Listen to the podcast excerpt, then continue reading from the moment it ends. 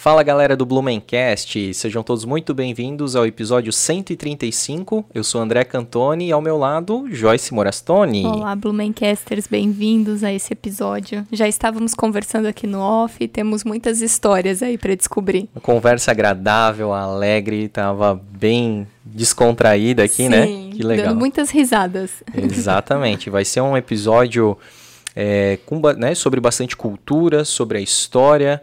É, enfim, a gente já estava aqui aprendendo bastante, né? Uhum. Principalmente a questão histórica aqui, né? De alguns personagens da, de Blumenau. Muito. Uhum. Então é isso. Então a gente vai, a gente quer dar muito boas-vindas aqui a ela, que eu até né, vou abrir aqui um currículo aqui, né? Porque são, é muito, são muitas coisas aqui, mas né, dentre as principais que a gente pode é, colocar aqui, ela é tataraneta do Fritz Miller.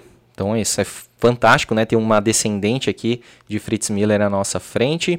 Ela é professora de música, foi professora tanto do Teatro Carlos Gomes quanto da FURB também, então né, tem uma, um, um currículo aí bem vasto na questão da música e é comendadora da cultura de Blumenau. Então é muito importante isso né, para a gente que vem cada vez mais conversando sobre a cultura, pessoas da cultura de Blumenau. Então a gente está trazendo ela aqui. Seja muito bem-vinda, professora Melita Bona. Boa noite, André. Boa noite, Joyce. Então é um prazer estar aqui, uma satisfação, também uma responsabilidade, né? É, tantas coisas, serão provavelmente muitas, muitas questões, muitas perguntas, e mas estamos aqui para contribuir, para ampliar um pouco esse acervo aqui que vocês estão levantando, que é muito interessante. Que maravilha, é. com certeza. E vai ser um baita episódio, né? Um, um acervo assim, né? Vai ficar vai. bonito esse episódio aí, né? Então é isso, eu quero pedir aí para vocês se inscrever. A gente está chegando bem pertinho dos 3 mil inscritos, então se você ainda não é inscrito no nosso canal, eu peço é, para que você possa é, colocar lá, clicar no inscrever-se, isso ajuda bastante a gente. Falta, se eu não me engano, 25 inscritos, tá? Tá bem pertinho aí. Lá pelo ano de, se a pessoa estiver assistindo esse vídeo, lá pelo ano de 2030, provavelmente a gente já vai estar tá com 100 mil inscritos, né? Daqui a oito anos. E, e pedir para você também se inscrever no nosso canal de cortes. Por, o que, que é o canal de cortes? O canal de cortes são, aqui, eh, são aquelas pílulas, né? São aquelas, aqueles temas fatiados. A gente pega o episódio inteiro e fatia em melhores momentos para que você aí, que de repente não tem muito tempo, possa, possa apreciar. E aí, gostando daqueles, daqueles episódios, você possa ir aí para o episódio principal, como esse aqui que a gente está falando agora, tá certo? Pedir para vocês também se é, para vocês é, seguirem o arroba Blumencast no Instagram, que lá a gente tem muitas informações bacanas sobre a cidade de Blumenau, curiosidades diárias, um pouco da nossa vida pessoal, né, Joyce? Uhum. Os gatinhos quando fogem, tudo mais, né? Prefiro não comentar. e a curiosidade do dia hoje foi sobre outubro, né? Exatamente, né? Quantos mil litros de chopp foram consumidos, né? Qual é o recorde, né? Então tá, uhum. tá, tá lá. E se você de repente perder né, é, essa curiosidade, porque elas somem em 24 horas, mas a gente criou lá um destaques, né, que é fixo, para que você possa acompanhar todas as curiosidades que a gente já lançou até o momento. É uma por dia, tá? Bem legal. É, agradecer a todo mundo que nos ouve pelas plataformas de áudio. E a gente tem o clube de membros, né, Joyce? Temos o clube de membros, que você também pode ser, fazer parte, ser um capivara ou um capivara dourada aí do Blumencast com o clube de membros você tem vários benefícios, né? Dentre eles aqui, né, a professora Melita nos é, proporcionou aqui, ó, três exemplares desse livro aqui do Fritz Miller, que conta, né, professora, um pouco da, da vida aqui do Fritz Miller, tanto na parte histórica, científica, né, de pesquisa, a época que ele morou lá em Desterro, que hoje é Florianópolis, né, então, de forma, assim, resumida, mas bem completa, né? Exatamente. Então, Eu acho que assim é. É, é um resumo realmente da, da obra dele, né? Legal. Então, então a gente vai poder aí, ó, sortear para três membros. A gente vai ver se vai ser membro ou se vai ser membros novos aí, mas vai estar tá aqui para a gente sortear para que você possa também ampliar o seu conhecimento a respeito de Fritz Miller, que a gente né? Para a gente também é, é uma honra aqui estar tá comemorando o ano né, do bicentenário de nascimento do Fritz Miller, tantas homenagens, tantas comemorações acontecendo. Então você tem a oportunidade aí de ter muito, muitas informações a respeito de Fritz Miller, inclusive no Blumencast, né? E a gente falou só de uma das vantagens. Só de uma das você vantagens. pode me ajudar a apresentar o programa aqui como co-host, ou você pode ficar nos bastidores aqui acompanhando um pouquinho mais de longe aqui a gravação ao vivo dos episódios. É, a gente tem um grupo exclusivo no WhatsApp, né, dos verdadeiros fanáticos pela história aqui da cidade, uh, os apaixonados. E lá a gente troca muita ideia, a gente troca fotos, é, fotos raras, é, informações é, históricas, enfim, é muito legal, né, Joyce? É isso aí, tem todos esses benefícios, a mensalidade é bem pequenininha e é, além de tudo isso você ainda apoia aqui o nosso projeto, né, contribui aí com a evolução aqui do, da, da tecnologia que a gente é. usa aqui para apresentar o Blumencast. E a gente vai, né, a gente acaba melhorando aqui a nossa forma de, de apresentar, né? Então a gente melhora aí, dar dar melhores condições aqui para entregar para você um produto de melhor qualidade, certo? Uhum. E aí a gente tem os nossos patrocinadores que também nos ajudam, assim como os nossos membros, Muito. né? Uhum. Então eu quero. É, será que a gente começa pela novidade? Vamos pela novidade. Ah, então fechou. Então a gente hoje tem, é, tem uma honra e o prazer aqui de de, de falar do nosso mais novo patrocinador, que é a Premier Soft. Isso mesmo, gente, uma, uma empresa fantástica aqui da nossa cidade, que já tem aí mais de 10 anos de mercado, dos meus amigos lá, do Rodrigo Russenbeck, o vulgo Bola, né, Joyce? É isso aí. e do JP lá, o João Paulo Ross que fundaram a Premier Soft, uma empresa, como eu falei, de tecnologia aqui, que é focada em desenvolvimento de software e alocação de equipe. Desenvolvimento de, soft de software, se você tem aí uma necessidade, alguma dor né, no, seu, no seu segmento, você pode falar com eles para que eles possam desenvolver esses aplicativos mobiles. E a alocação de equipe é o seguinte: se você já trabalha numa empresa né, de TI ou que precisa de, uma, de um gerenciamento, né, de algum tipo de projeto, é, e de repente não está é, não está conseguindo contratar esse, é, essa função específica, fala com o pessoal da Premier Soft que eles têm aquele, aquele, aquela função para ficar dedicada na sua empresa, né? Aí não é, precisa eles contratar. Alocam, né, eles o profissional para vocês. Exatamente, chamado outsourcing, né? É, e tem muitos talentos lá, né? Então é uma empresa super referência em TI. Exato. É a segunda, a segunda melhor empresa para se trabalhar do Brasil em, no segmento de tecnologia. Fica na Namide, que a gente vai falar dos DEC, né? Fica na Namide, que é ali número 99. Inclusive, é, eles têm aquele castelo bonito Lindo. ali. É, que é da década de 50, tem uns traços né, da, arquitetônicos da Baviera. Eu esqueci o nome do casal que construiu aquele castelo. Sabe, professora? Perto ali passou ICBA, daí tem a imobiliária Ross, e aí atrás, assim, bem quase que colado com Carlos Gomes ali. Ah, sei. Eu agora eu esqueci o nome do, do casal, mas aquele ali já foi o Banco Francês. Já. Então tem. Sei, é bonito, sei. né? É, muito bonito. Ali fica, a, ali fica a sede, né? E também ali num prédio lateral da, da Premier Soft. Então, É muito obrigado aí para todo mundo, né? Que está nos apoiando. Obrigado aí mais uma vez pro Rodrigo, pro, pro João Paulo. E vamos fortalecer essa parceria aí, que tem muita coisa bacana para falar da Premier Soft ao longo do, do, do conteúdo para vocês, né? Uhum. E também ag- agradecer muito aí a CRC Imóveis, a sua imobiliária em Blumenau. Estamos gravando aqui nos estúdios da CRC Imóveis e eles têm um recado para vocês. Escuta aí. Compra, venda e locação de imóveis é um assunto que a gente fala todos os dias por aqui. São mais de 50 profissionais envolvidos nas negociações imobiliárias, do início ao fim do processo, entregando agilidade e segurança para os nossos clientes.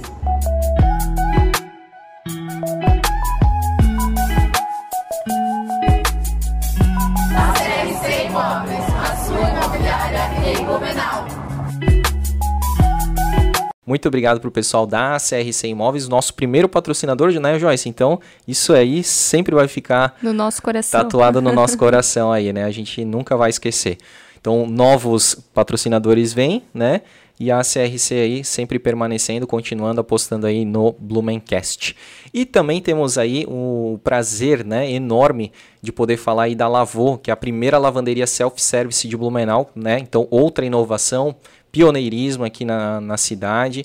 Gostamos de falar sobre história, mas gostamos também do progresso que empresas como a Lavô causam na cidade. Também tem um recadinho, escuta aí. Chegou a hora de lavar a roupa. Você já conhece a Lavô? Com lojas em todo o Brasil, a Lavô é a sua nova forma de lavar roupas. Você mesmo lava suas roupas de forma prática, rápida e econômica, dentro de um ambiente agradável e democrático. Afinal, a Lavô é para todos. Aposente a máquina de lavar velha e troque pelas novas máquinas de última geração da Lavô. Enquanto suas roupas estão lavando, você aproveita seu tempo para viver mais e melhor. Parece que a hora de lavar a roupa suja ficou bem melhor, não é mesmo? Muito obrigado aí para o pessoal da Lavô.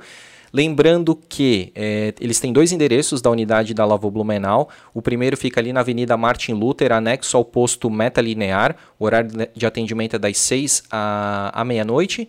E também tem lá na Rua República Argentina, anexo ao posto GG, e o horário de lá é das 6 às 10. Mandando, quero mandar um abraço aqui para o Ray e para Ju. Ju, né, para Juscelie que ah, não só patrocinam, mas também assistem muito o Blumencast, né? Uhum. De vez em quando a gente conversa e eles estão lá falando, pô, por gostei daquele episódio, estão por dentro dos episódios. Então, muito legal aí, mandar um abraço para eles então. Vamos que vamos? Vamos conhecer então a professora Melita Bona, mas antes de conhecer efetivamente a vida dela, a gente quer conhecer, né? Poxa, se ela é tataraneta do Fritz Miller, a gente quer conhecer aí os ascendentes, né, dessa árvore genealógica. O que, que a professora pode contar é, a respeito dele, assim, né? Porque eu até vi é, um post recentemente, tava assim, é, procura-se descendentes do Fritz Miller, né? Então, Sim. eu achei interessante isso, né? Então, é. não sei se dos, são poucos descendentes, por que, que o pessoal está procurando assim os descendentes do Fritz Miller assim, ou todos já tão, são já são conhecidos, como é que Olha, eu não sei dizer precisamente se são todos conhecidos, provavelmente não, porque eles estão em busca, uhum. né? É, eu sei que eu já me manifestei, Sim. né? Já fui. Será também... que a professora é a mais conhecida, digamos assim? Não, do... não. O que, que é isso, né? Eu acho que de maneira nenhuma. Mas assim, eu me manifestei. Eu conversei na, na família, nos meus, nos conhecidos próximos e familiares próximos, e uma ou outra pessoa tinha sido assim perguntada, disse, ah, não, eu não tenho interesse ou não faço questão de, de, de conversar, de, de, de, me expor, sabe? Que às pena. vezes. Ou porque a pessoa não tem tempo, ou às uhum. vezes ela não. Acabou nem é. procurando saber muito sobre a história? Aí eu também, eu também não sei até que ponto as pessoas se é, têm consciência, porque visto que nós já estamos assim, eu já sou tataraneta, então, uhum. claro que a questão já é muito distante. Uhum. Mas eu tenho uma noção mais clara disso tudo por conta da minha avó, da Herta Lorenz Deke, né, casada com Deke, e que era bisneta dele. Durante muito tempo ela era a bisneta mais velha, que ela também em alguns momentos foi homenageada e ela chegou aos 97 anos. Uhum. E essa minha avó, ela também não chegou a conhecer o próprio Fritz. O próprio Fritz, ah. não, porque ele faleceu em Mil... Oito... Ai, 87, eu acho. É. É? é e ela nasceu em 1905. Hum. E uh, então ela não conheceu, mas ela ouvia falar desde pequena pela mãe dela.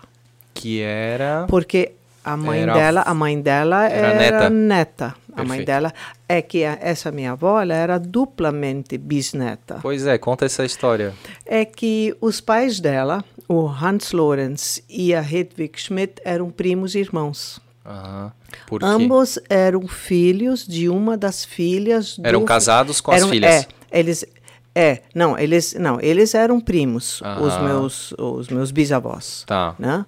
O Lorenz e a Schmidt. Mas as mães de ambos, tanto da Hedwig quanto do Hans, uhum. elas eram irmãs e filhas do Fritz Müller. Que eram a, a, Selma, a Selma, e a Tusnelda. E a Tusnelda. Ah, então elas é. É, eram filhas do Fritz Miller, casaram tiveram filhos, Exatamente. E, né, que foi no caso ali um casal de primos, e aí e, se esses, formaram um casal é. e aí descend, é, criaram descendentes daí. Exatamente, ah, e aí não. nasceram quatro filhas também. Ah, é, também muitas mulheres, tanto muito, no Fritz né? Müller quanto no, no caso dos netos, né? Exato. né? O Fritz Müller só teve filha, né? Acho que se teve não, um filho, teve, mas acho, acho que, um filho, ele, ele morreu, morreu cedo. muito cedo, é, muito pequeno. É. Isso. É. Mas é, eu tenho até, bom, eu não trouxe isso, mas assim uma foto da minha mãe criança. Uh -huh.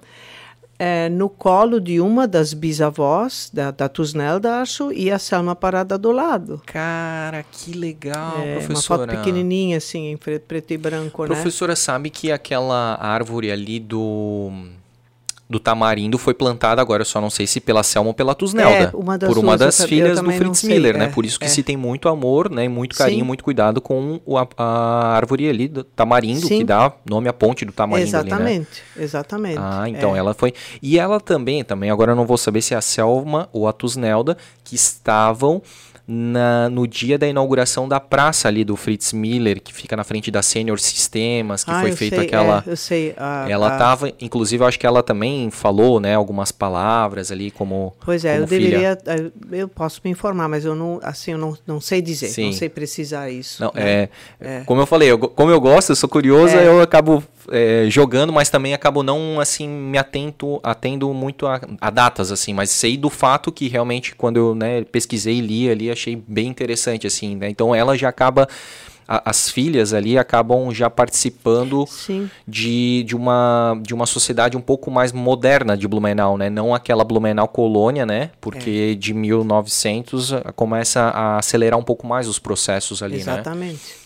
Não, legal. e essa minha avó, a Herta, né? Aham. Ela falava muito, ela contava coisas que a mãe dela contava. Então eu, eu sempre digo, eu tinha uma noção.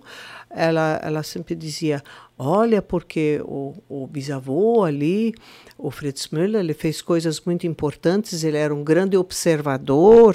Aí contou a história do Darwin, de, de- de que ele manteve essa correspondência e que ele foi chamado de príncipe dos observadores. E que a mãe dela contava que ele, já velhinho, ele sentava no jardim, numa cadeira, por exemplo, observando qualquer coisa, digamos, um formigueiro, e todo dia sentava ali naquela mesma cadeira com lápis e caneta na mão, anotando e fazendo os desenhos e tomando nota. Olha. E, e, e é, isso ela, ela tinha uma consciência. E ela também me disse assim: olha, uma das coisas que ele descobriu, né, e essa história eu não esqueço, né, uma coisa que ele descobriu da, a partir da observação, sabe essa árvore, o manacá da serra? Aquela na serra de Curitiba, aquela que às vezes, eh, quando ela floresce, tem um momento em que ela tem flores brancas, rosas e roxas Aham. simultaneamente. Aqui em Blumenau também tem muitas dessas árvores.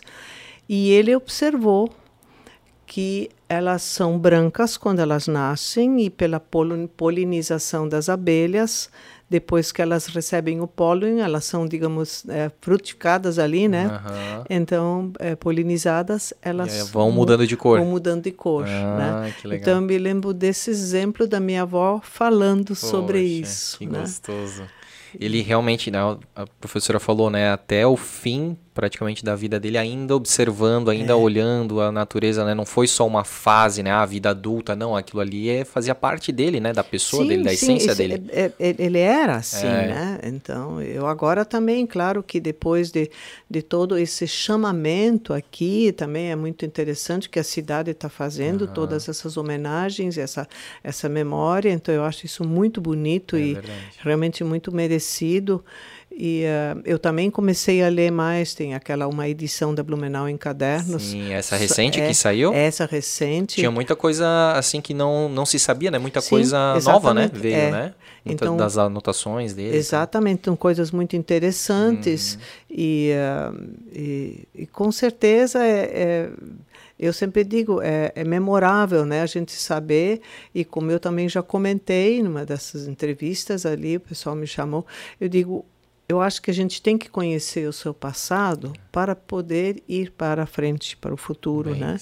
Então você tem que saber de onde a gente veio e quem, o que que as pessoas antes de nós fizeram. Isso aí. Então, isso é muito significativo. Isso é também uma das coisas que vocês estão trabalhando aqui, com todas essas conversas, com tantas informações, e pensar que essas pessoas chegaram aqui. Imagina que no momento quando o Dr. Blumenau chegou, o Fritz Müller chegou, gente, isso aqui era, era mato. Mata então, virgem, né? e, é, a- as dificuldades que essas pessoas enfrentaram, a gente não tem nem ideia. A Eu gente não- a sempre não- tento me A transportar. gente não aham. faz ideia do que foi isso. né? Terrível, assim, e ainda mais assim, é, vindo né, de, um, de um país muito, com muito mais infraestrutura, Sim. eles ainda, de certa É. forma, assim, um, um pouco mais não, não, não, sei se a palavra, eu acho que não é a palavra certa, abastado, né? Mas assim, tinha mais condições. Ele era filho de farmacêutico, né? Ele tinha aquela, acho que era ele, o pai dele ou o tio dele que tinha aquela farmácia, o tio, é, né, o que tinha avô farmácia. e depois o tio, né? Isso, né? É. Que ali se encontravam muitos pensadores sim, da sim. época, filósofos, é, é. cientistas, né, para discutir Exatamente. ali. Então ele estava vivenciando uma época ali na Alemanha que daí ao vir para cá, para Blumenau, não se tinha nada daquilo, né? Se tinha apenas choupanas criar, é. É, colocadas ali a pau a pique, cobertas de folhas de coqueiro, é. com cobra, com mosquito, sem água encanada, uma coisa assim é. muito diferente, né? Então, olha só a coragem, né?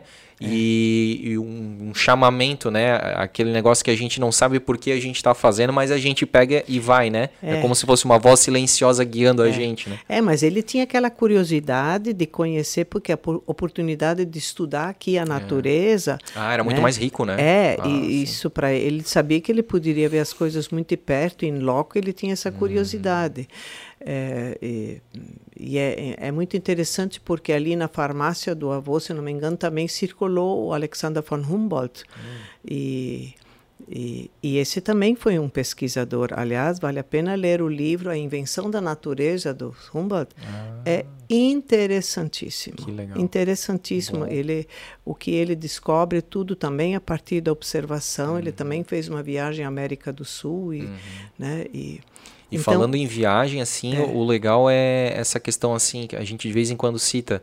Ele ia a pé e descalço, Sim. né? Pois é. Então, e aí por que que ele ia, né, a pé principalmente, por que que ele não ia de cavalo e tudo mais? Porque ele queria exatamente sentir, ele queria fazer parte da natureza, né? Sim. É, ah, porque se tivesse, digamos, uma cutia ali no, no mato e ele estiver passando, o próprio cavalo vai criando a trepidação do solo e assusta os animais. Agora, se ele está indo ali para a passo, e aí ele consegue perceber vários animais ali, né? Então, meu, ele fazer uma viagem daqui a Florianópolis, hoje a gente pensa que é um negócio fora, né? Não, a gente. Imagina aquela época. Nós somos, assim, pessoas muito mimadas muito, pela civilização. Exatamente, exatamente. Desaprendemos uma porção de coisas, assim, quase que instintivas, é, né? Então a gente, a, a, gente tem que cuidar, porque a gente começa a ficar com todos esses instintos meio atrofiados, meio né? atrofiados, perfeito. Porque a gente não faz mais uso, né? Porque tudo é a tecnologia, o que é fantástico. Sim mas tem um lado que existe, a gente perde alguma, enquanto ser humano é. biológico, a gente perde alguma coisa, né? E mesmo essa questão, assim, eu fico pensando com, por exemplo, a professora, né, viveu, vive, ainda muito a questão da música, né, que é um um, uma, um, sentimento, né? É, é algo assim que é, é, toca, né? O, o coração e tudo mais. E aí se a gente for falar das coisas que estão sendo atrofiadas, a própria questão do cheiro, hoje a gente já não sente mais o cheiro, o paladar das coisas, né? Tá modificado, já não é mais tão natural. Exatamente. Então, coisas assim que os nossos antepassados viveram que hoje a gente já está muito diferente, né? Então, por isso que é importante a gente voltar para ver como é que eles viviam, para tentar resgatar algumas coisas. As coisas que não eram tão boas fica para trás, mas as coisas que eram boas, que causam as famosas memórias afetivas, Sim. é importante a gente resgatar, né? E passar para os nossos filhos, né? Exatamente. É nesse sentido. É por isso que eu, eu, eu assim permaneci a vida inteira no campo da arte. Eu me envolvi É. muito com a educação, porque eu sou uma apaixonada pela educação e com certeza pela educação musical mas como a educação como um todo, que eu acho que é a única coisa que nos leva para frente, para adiante, é o conhecimento, o estudo e a educação é esse caminho, né? E uh, mas a gente tem uma uma educação assim mais consciente até e, e por conta de toda essa questão do Fritz Müller também, creio eu, a gente em casa foi criado de uma forma bastante, digamos, ecológica, Ah, né? É, então, praticamente não tinha lixo. Uhum. Ah, é, a gente morou durante. Eu morei muito tempo ali com a minha avó, mas depois na, moramos ali na Itpava Seca, né? Aham. Na, na, na, na rua. Na rua, justamente na Hans Lorenz, que era a rua do meu bisavô, né? Do nome dele. E, ah, e a gente tinha um quintal grande. É. Então, não, não produzíamos lixo. Uhum. Porque aquilo que sobrava ia para o galinheiro, meu pai tirava tudo que... Ia para a horta, para servir é, de adubo. Meu pai era assim, era uma pessoa que trabalhava no escritório, inclusive ali na, na Companhia Lawrence e tudo, mas o hobby dele era cavocar no jardim, e o nosso jardim estava sempre uma maravilha, porque ele cuidava de cada planta, cada árvore, com muito zelo e muito carinho, isso para ele era assim um, um momento de desestressar, né? E o que, que a gente fez ontem, né, Joyce? Tava, a minha mão tava suja porque a gente tem um minhocário, né? Então ah, a gente tem uma sim. composteira e aí era hora de trocar, né? As caixas, né? É. E aí eu fui tirar um pouco das minhocas ali da, daquela terra do humus ali. E aí foi, a gente até gravou um vídeo ali mostrando e tudo mais. Então a gente é apaixonado também por não produzir lixo. A gente até Sim. fez uma conta, né? A gente é, quantas sacolas a gente usava por semana? Eram seis, agora são duas. Duas, a gente também, né? Aquele negócio de ir no mercado com sacola retornável. Ah, isso eu também faço. A nossa casa é muito pequena, muito diferente daquelas casas de antigamente que tinham um quintalzão. Eu sou hum. apaixonado, às vezes eu fico é. olhando aquelas casas com quintalzão, às vezes eu vou ali na, na Coronel Federsen, Sim. Bom Retiro, né? E tudo é. mais, que tem aqueles quintais maravilhosos. A nossa é muito pequena, mas a gente ainda deu jeito de colocar um gramadinho. A gente até tinha um, é, como é que é? Deck, né, de madeira. A gente arrancou o deck de madeira, colocamos gramado e ainda plantamos uma, uma árvore que é pitangueira. uma pitangueira. Ah. Uhum. E aí e já deu pitanga. Agora a gente está fazendo um, um, muro verde assim com, com hortinha. Ah, isso é. Isso. Muito bonita assim, sabe? E a gente está colocando o nosso muro, a gente plantou unha de gato. E agora elas estão trepando ah, sim, sim. e tal. Elas vão ali. É, isso. É. Então a gente é, realmente é esse negócio. A gente é o nosso hobby assim, aquela nosso momento de descompressão, como o seu pai, né? Uhum, meu pai. É. é fazia lá. É. E aí a gente tinha uma composteira, né? Que legal. E o que sobrava na comida, eu dizia, minha avó dizia assim: você alguém vai querer comer esse resto ou vamos transformar em ovos, né? Oh, Porque ia pro galinheiro. Ia pro galinheiro e transformava em ovos, é isso aí. Então era muito bom, mas que isso gostoso. assim. Eu também hoje no meu apartamento eu tenho pequeno, tenho pequena sacada, mas ali tem árvore. Ah, eu tenho massa. até um pé de xinxim, sabe, laranjinha quincan. Ah Tá ali na janela, já tem até frutinha, estou esperando amadurecer. Porque eu sinto muita falta do jardim, né? com certeza. É, isso aí. Com é, certeza. É aquele negócio de novo, né? Da, é. Do novo, né? Da, do progresso, que vai diminuindo cada vez mais. É. A gente acaba também preferindo, porque hoje para dar conta, né, a gente já não é mais aquelas famílias numerosas, né, que é. cada um cuidava de uma é. coisa, né, de um setor da casa. Então, para a gente não ficar escravo, de ficar cuidando da casa, a gente realmente prefere, mas a gente acaba perdendo essa questão da Sim. natureza próxima, né? É. Deixa eu perguntar, professora, com relação então, a gente falou então, né, de Fritz Miller, daí uh, uh, da sua avó e tudo mais. Quem o, era o seu avô, que era o Lorenz? Hans Lorenz? O, ele era meu bisavô. Bisavô. O pai dessa minha avó. Uhum. Justamente esse que era neto do Fritz Müller. Maravilha. E esse foi, eu considero que foi um homem muito empreendedor. Ele morreu bastante jovem, é. mas ele, junto com o Fritz Lorenz, uhum. eles criaram fecularia ali no Encano, a companhia Lorenz depois, uhum, né? Que legal. Onde muitas pessoas da família chegaram a trabalhar. Uhum. Meu pai, depois, inclusive, deu muito tempo, trabalhou na companhia Lorenz. Uhum. E, é quase uma empresa centenária, então, né? É, Já deve mas estar ela, perto. agora eu nem eu não sei como está. Eu, eu não sei, eu acho que ela não pertence mais à família. Não, eu não sei precisar como isso continuou, uhum. né? Mas o nome em si, sim, né? Sim. Lorenz, né? né? Uhum. É, durante um tempo, no, eu sei que exatamente na década de 20, por uhum. exemplo, esse meu bisavô viajava com, com as filhas para a Alemanha, para Dresden, uhum. a família originária lá da cidade de Dresden, né? E, uh, e eles tinham uh, a produção de, de fécula era uhum. imensa ah, é. e a fécula de, de araruta era exportada para os Estados Unidos, a Poxa. fécula de mandioca, isso antes da maisena. Meu. Né? A fécula de milho, de batata, de mandioca, uhum. a produção do sagu.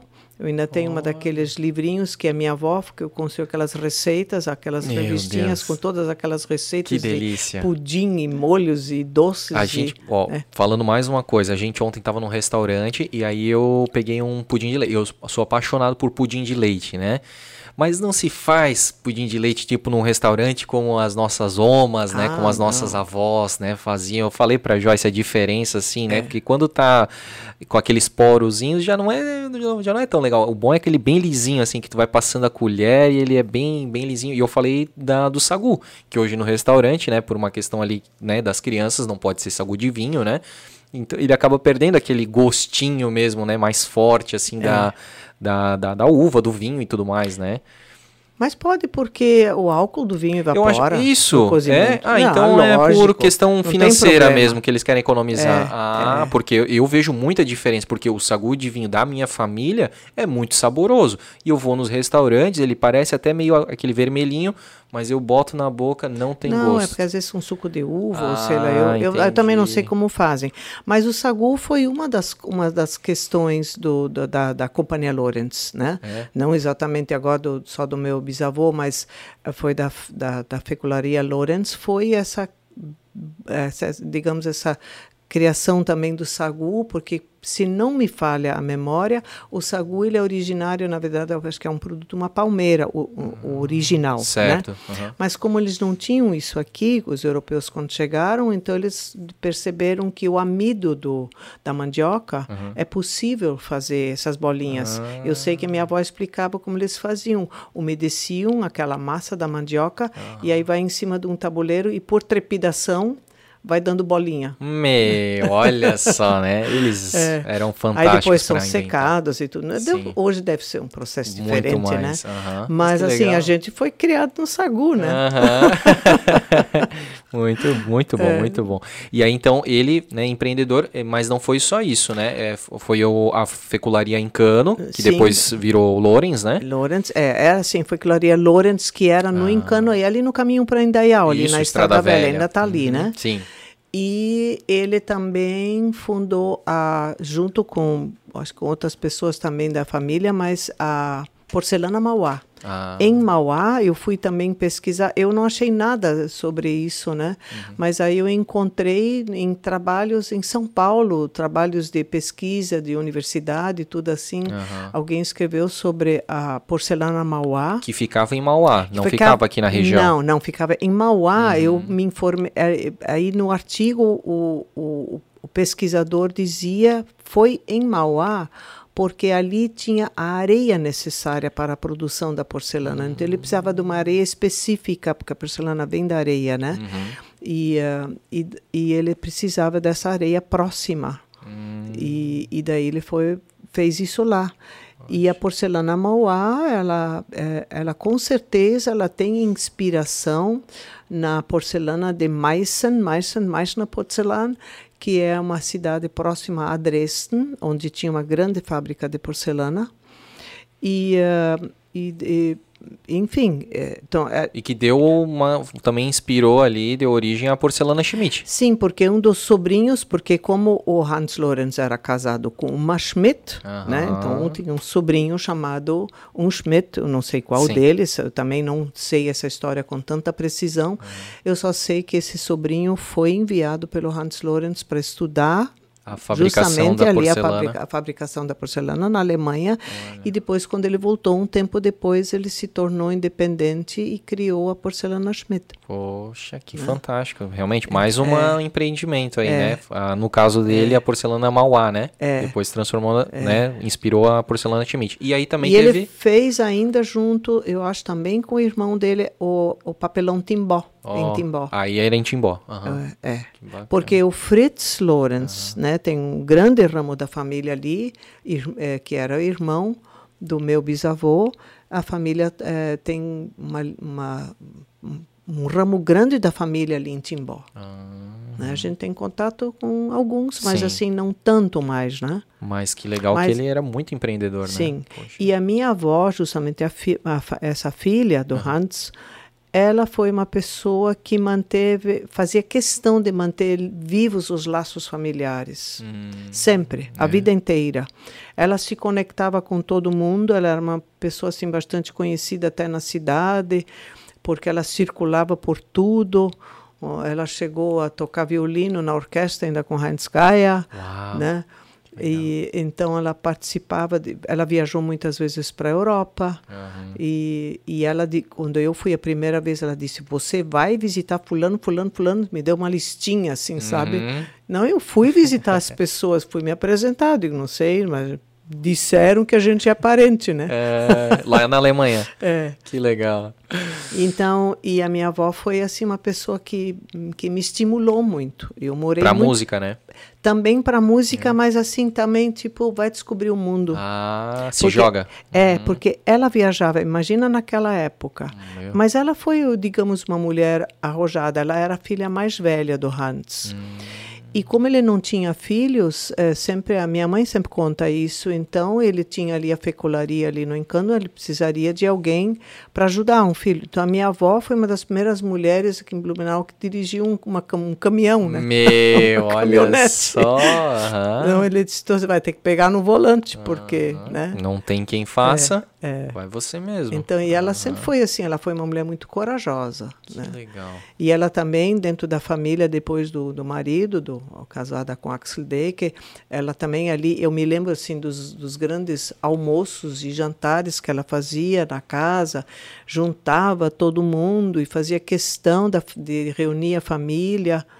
E ela, então ela, ela, se, ela se empenhava nisso, né? Ent- Então ela era casada com Axel Deck. Exatamente. Na- e eles moravam então naquela casa onde hoje é Interblue, Isso. que é maravilhosa, muito linda, É. né? Tem fotos da época ali, inclusive da família ali no, na frente da casa.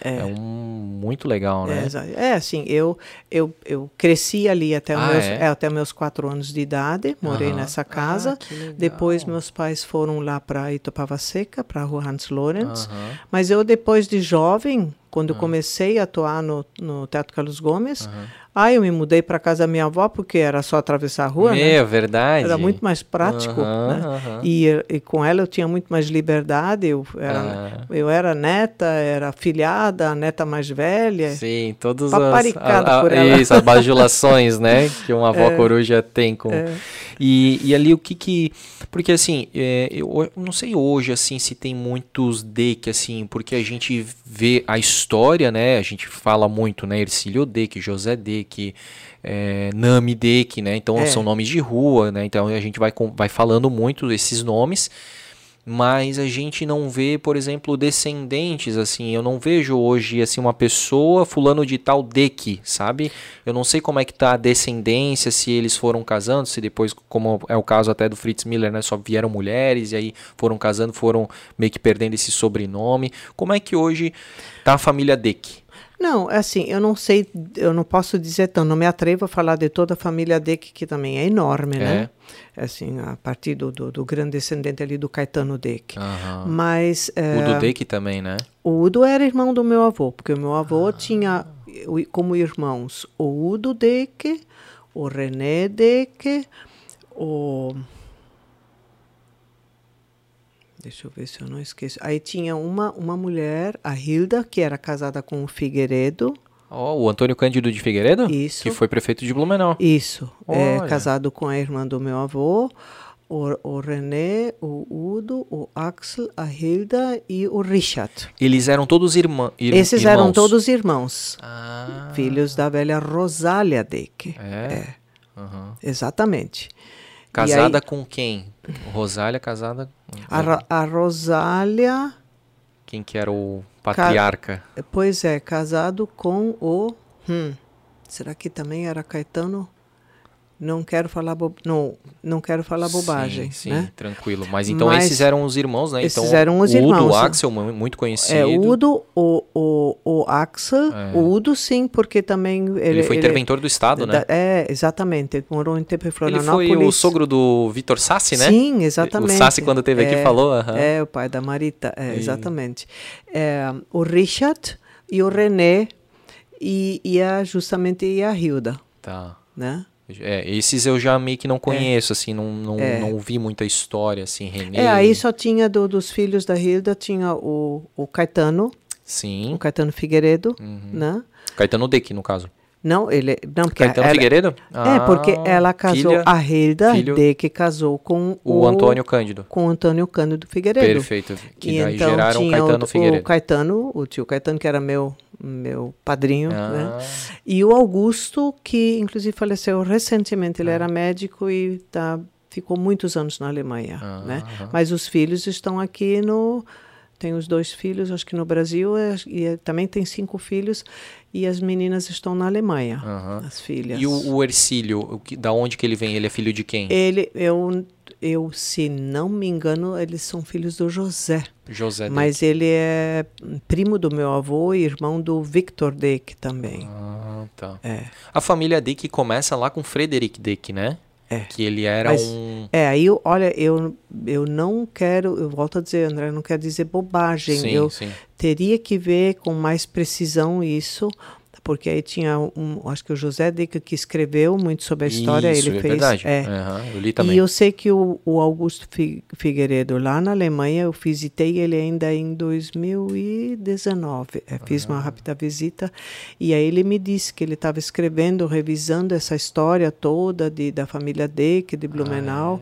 Não sei, talvez os filhos publiquem ou Ah, alguma coisa bacana. assim. É, Ah, ele me então. comentou isso comigo. Ele Seria disse, legal, Ah, né? ele até disse assim, muita gente escreve bobagem, não sabe o que está escrevendo, Ó, né? aham. É, É porque i- isso é um- uma, uma, um- uma reflexão que eu faço, né? Quando a família, por isso que eu falei, eu sinto falta de algum D que assim está É. a- próximo, assim, porque quando a família, né, que é quem tem a história, né, acaba não falando, isso dá um pouco de Sim. margem para que as pessoas que não É. conhecem com profundidade falem, ah, eu acho aquilo, deve É. ter sido aquilo, e aí não tem ninguém para corrigir, né? Exatamente. Eu sei assim, assim é, no caso ali da, da- da- do que é, diz a respeito à minha família próxima, então a minha mãe, então, nascida Deque, tem dois irmãos, o Horst Deque, mas ele mora no Rio Grande do Sul, em Santa Cruz do Sul, durante muito tempo já, e tem aqui em Blumenau o Frederico Deque, meu tio, né? Aham. E aí, é, é, e ambos têm filhos, né? Eu tenho, o, em Florianópolis está o Fábio Deck, filho do Horst, Aham. e tem o Axel Deck também, que é um outro, né, que está também lá no Rio Grande do Seria Sul. Axel Deck Neto? É, não sei se ele Se tem ele um tem neto. esse neto, aham, mas, ele é tá neto do lá, Axel é. Deck. Aham. E aqui o meu tio Frederico, ele tem o tem o André Deck e o Rubens Deck. Pô, que legal. né? Tem sim aqui. A gente, eu, ele- digamos, eles são um pouco mais quietos, Aham, né? mais reservados. Os bônus, os louros são, são um pouco mais barulhentos. Isso que eu ia falar também, né? O Bona é por parte, então, de pai, né? É do meu pai, é. E aí, é, como é que eles vieram pra cá? Eles vieram realmente pra cá, pra Blumenau, ou pra região aqui? Olha, ahn, eu acho que o, o meu bisavô Bona, o Germano Bona, Uhum. Ele veio na imi- imigração italiana e veio ali para o Rio dos Cedros. E ali tem muita gente. Ah, muita gente, porque só o meu avô era o mais velho de 18 irmãos. Caramba. Então, eu sempre digo, pipoquinha quanta gente. Então, a gente não conhece todo Sim, mundo. impossível. né? Aham. Então eu tenho ali a, a Beatriz Bona, a, a- que é a artista plástica, né? E ela é filha do é do irmão mais moço, tio Nicolau, que também já falecido. Então, são, né? vocês são primas. É, ela era prima do meu pai, quer dizer, é Ah, prima do meu pai. entendi. Eu espero que ela esteja bem, mas faz um tempo que eu não falo com ela. né? Então, a- é da região de Rio dos Cedros aí. É, mas Bona. ela agora está ali, ela, a Beatriz mora em Pomerode, Sim. né? mas ela Uhum. ficou... Mas ela a tem- família Bona... A família Bona espalhou-se, é, só a família. O meu pai, eles eram ir- oito irmãos, Uhum. se bem que quatro homens e quatro mulheres, então também os nomes se modificam. Sim. Mas nós temos um, um laço muito grande, esse lado italiano, né? Uhum. É, é, ele, ele parece que estabelece mais vínculos, né?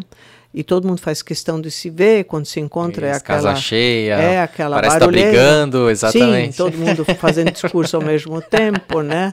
Aham. É, muita piada, então é muito alegre, é, com muita comida. Isso. Então isso sempre é. Isso é teu pai é bem assim mesmo, É. né? Ele não é de falar muito Típico. alto, né? Mas, É. cara, comida assim, ele vai, enquanto tiver coisa pra fazer, ele vai fazendo. Ah, eu trouxe aqui uma cuca, ah, eu trouxe uma pipoca, ah, eu trouxe É. não sei o que. Vai entupindo Não, assim, meus irmãos todos, eu tenho quatro irmãos, todo mundo cozinha. E, e, um cozinha melhor que o outro, né? Então é, é, é bem assim mesmo.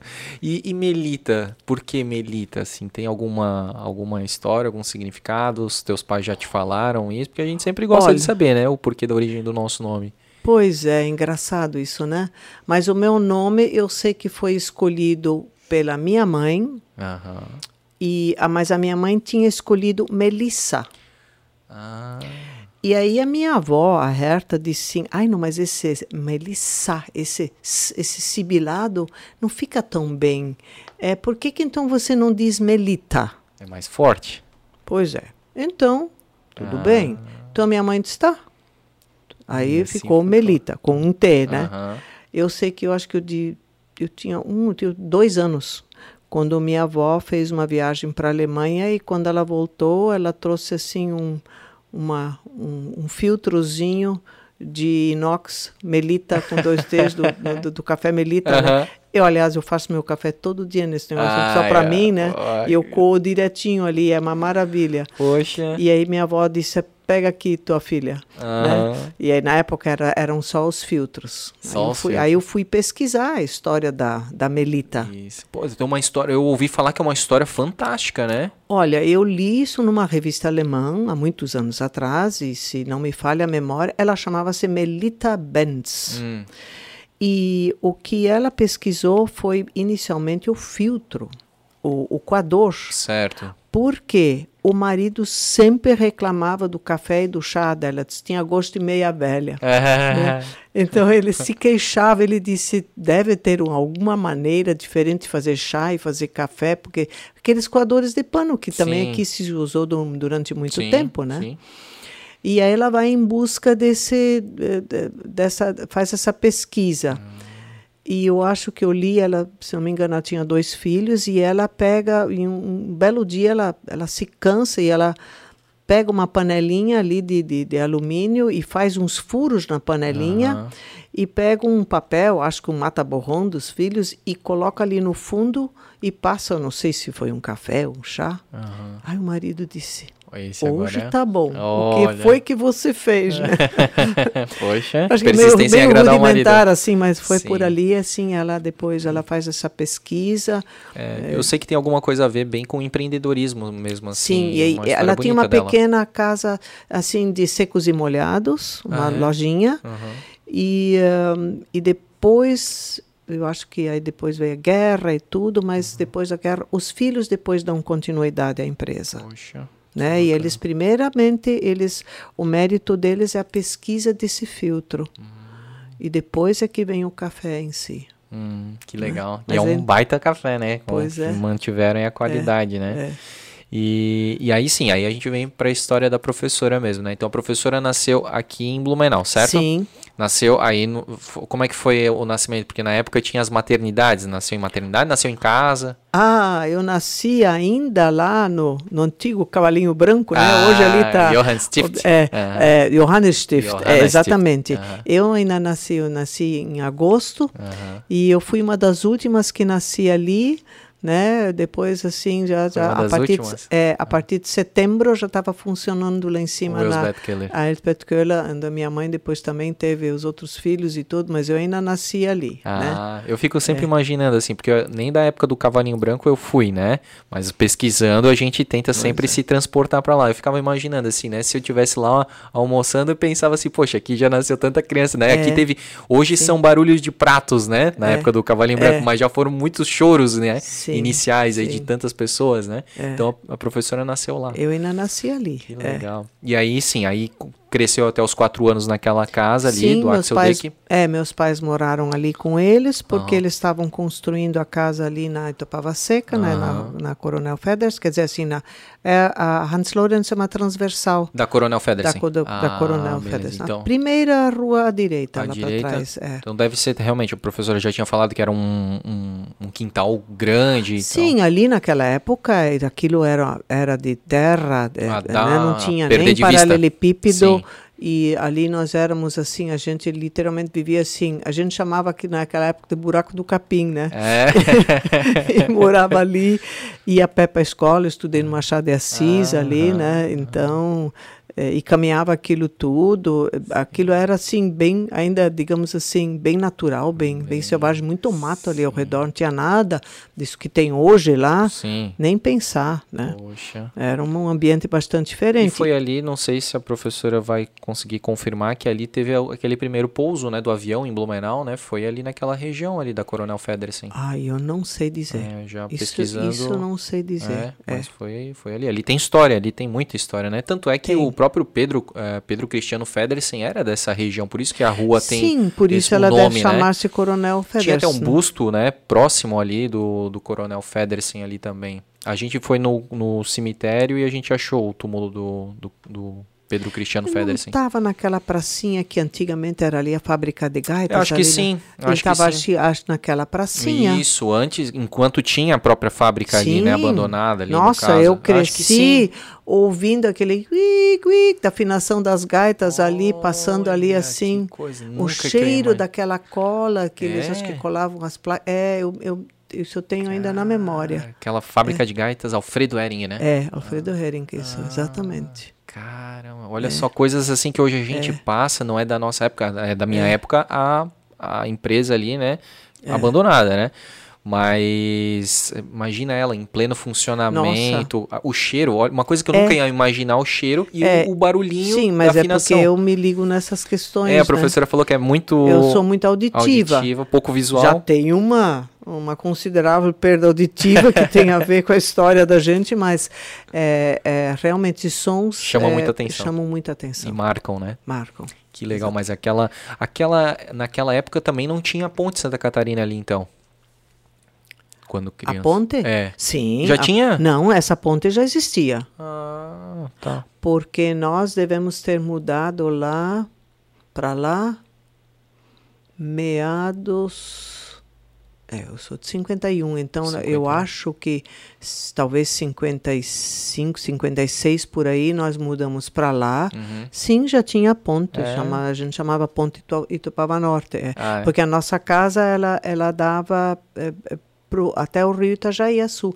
Eu Aham. ainda aprendi a nadar no rio Itajaí-Açu. Meu, e aquela parte ali é. Sim, mas com meu pai. Sim, mas né? mesmo com assim. meu pai a gente podia de- descer, eles ali eles jogavam tarrafa, pegavam um charutinho. É, só charutinho? Ali É. devia ter muita coisa. Tinha camarão, Meu. camarão de rio, né? Olha É. só. Não, aquela região ali do rio, ela é assim, ela é. Não, ali tem muita funda. correnteza na Isso, época, muita mas correnteza. E mas ela é a gente- largo, né? Uma calha larga não, ali. não, a gente não podia ir sozinho, mas a Ah. gente podia descer o barranco com ele. E fica na beiradinha. E, e ele tinha, um- tinha uma pedra, assim, não chegava no meio, mas um pouco para frente tinha uma pedra.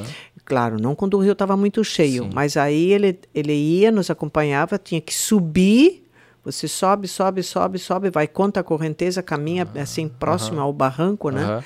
E daí lá para cima você se solta e daí o rio te traz e daí a gente chegava na pedra. Olha, que legal. Brincadeira de criança. É, e aí ele dizia: você vai aprender a nadar da seguinte maneira: É, você tenta nadar contra a correnteza para aprender a flutuar. Então você consegue. é, a, a correnteza é tanta que a água te suporta. Hum. Então eu tinha que fazer assim aquele nado tipo borboleta, né? Aham. Tipo sapo assim, Isso. né? Não um cachorrinho. Não. Ele disse não, você tem que fazer o, né? Assim. É. Com as pernas indo pra. pra- Isso, pra- isso. Aham, E aí fechando eu- as pernas. ele, ele ficava do meu lado e disse: se você conseguir se manter no lugar, você já está ganhando. e eu conseguia. Poxa. Às vezes tinha que fazer um esforço danado, porque a água te leva, né? Uhum. Sim, não, imagina. Mas ali, esses, esses movimentos foram muito importantes e eu aprendi a nadar ali. E, e a gente sentou muito naquela pedra, né? Que legal. E falando do Machado de Assis, a professora daí estudou, ah, no caso, até o ginásio e depois Não, eu fiz É? só o primário. primário. É, eu fiz o primário, aqueles quatro anos. Sim. Essa coisa de fazer aniversário em agosto Ah, é dia? muito triste. Dia 6. Mais uma do dia 6, não acredito. Por quê? A minha irmã faz dia 6, um amigo meu, Jonathan Pinto, faz dia 6. A Cíntia Canziani falou que faz dia 6. Nossa. E agora a Mas eu professora... também tenho pessoas conhecidas no dia 6, é. Muita gente faz dia 6. Pois é, mas aí na Ah. época, aí a gente faz, na época, né, faz sete anos só em agosto. E Ah. tinha que completar sete anos até julho. Hum, era o outro Então semestre já. eu sempre era assim, uma atrasadinha, né? Aham. Eu sempre estava depois. Aham. Sempre meio ano depois, já tinha sempre gente mais nova por- Adiantada. pela lógica, né? Aham. Porque a escola não permitia. Ah, Então eu fiz os quatro anos lá e ah, depois eu acho que eu fiz aquele eh, aquele pré que tinha para entrar no ginásio. admissão. Admissão. Na Barão. Escola Barão do Rio Branco, o, o- o tal do quinto ano. Fiz o quinto ano ali. E depois eu fui para o Pedro II. Ah, que legal. Aí eu fiz o ginásio no Colégio Pedro II. Que bacana. Minha, minha mãe, minhas, É. minhas tias também estudaram lá, lá no, na Floriano Peixoto, lá ali, em né? no cima, morro, né? lá em mesmo. cima, no morro. Ah. É, da Joaquim Floriani era o diretor. Joaquim Floriani. É. Poxa, que legal. Ah, Também teve aula com, provavelmente, com o Wilson Alves Pessoa, de matemática. Baixinho, tinha um óculos, ele lembrava muito aquele... Ai, ai, sim, sim, Né? sim, sim. Gente É. boa, assim, bem querido. Ele falava muito que ele, ele defendia muito as normalistas, que era uma época do colégio Pacheco, normal. né? Não, Wilson Peixe- Alves Pessoa. Pessoa. Ele, é, inclusive, por coincidência, a gente estava falando aqui José Deck, ele morou na José Deck. Falecido já, mas ele foi até quase 100 anos. Ah, tá. Bom, é, eu, Porque eu digo isso porque a minha mãe é de 53, se a professora é de 51, meio Sim, contemporânea é, ali, é. e ela teve aula. Claro, pode ser que a professora não tivesse tido, mas ele era um professor muito conhecido, tanto é que a fanfarra do Pedro II leva o nome dele, Wilson Alves Pessoa, Ah, professor tá. de matemática, baixinho, ele lembrava muito um personagem da escolinha do professor Raimundo, aquele que falava meio Sassa Silva, ele era meio meio gago assim. Hum. Pois é, não lembro o eu, eu assim, isso, essa, essa minha memória daí, né? A professora falou, não é tão visual, né? Algumas coisas assim eu não lembro Sim, tanto, sim. né? Mais época do Floriani. É, aham. Mas eu me lembro que meu pai dizia: vocês vão para a escola pública. Aham. É, meu pai tinha uma coisa assim muito, ele era muito preocupado com a questão da educação, né? Mas ele dizia: vocês vão para a escola pública porque vocês têm que aprender também tudo sobre o mundo, né? E andava de ônibus, negócio de levar de carro, não, Não vez ou outra, claro. Sim, né? sim. Pegava, a gente tinha uma carona, né? Aham. Mas como a gente morava na Itupava Seca, então você tinha que primeiro caminhar ali, vai, pega o ônibus ali na, na rua São Paulo Aham. E vai até o centro e aprender a se virar. Até porque a É. primeira linha de ônibus foi Autona Blumenau, no caso, né? Então foi. É, mas ali, assim, na década ali, já já Ah, já sim, estava assim, já, tinha... Muito mais, É, né? muito avançado. mais. aham. Mas assim, no fim foi bom isso, porque a gente aprendeu a se virar, Exato. né? E, e, Ah, e e o- a socializar, né? É, Outras e o, pessoas. é, e o meu pai tinha uma biblioteca realmente imensa, Ah, é? muito grande. Ele lia muito, tanto em alemão quanto em português, né? Aham.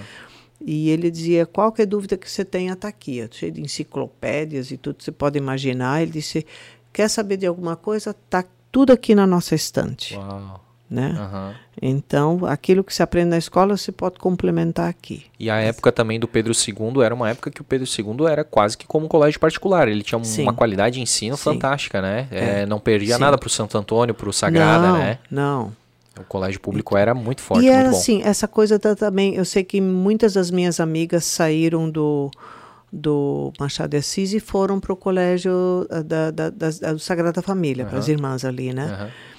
E ah, aí meu pai até dizia, não, não vou colocar você num colégio de cunho religioso, né?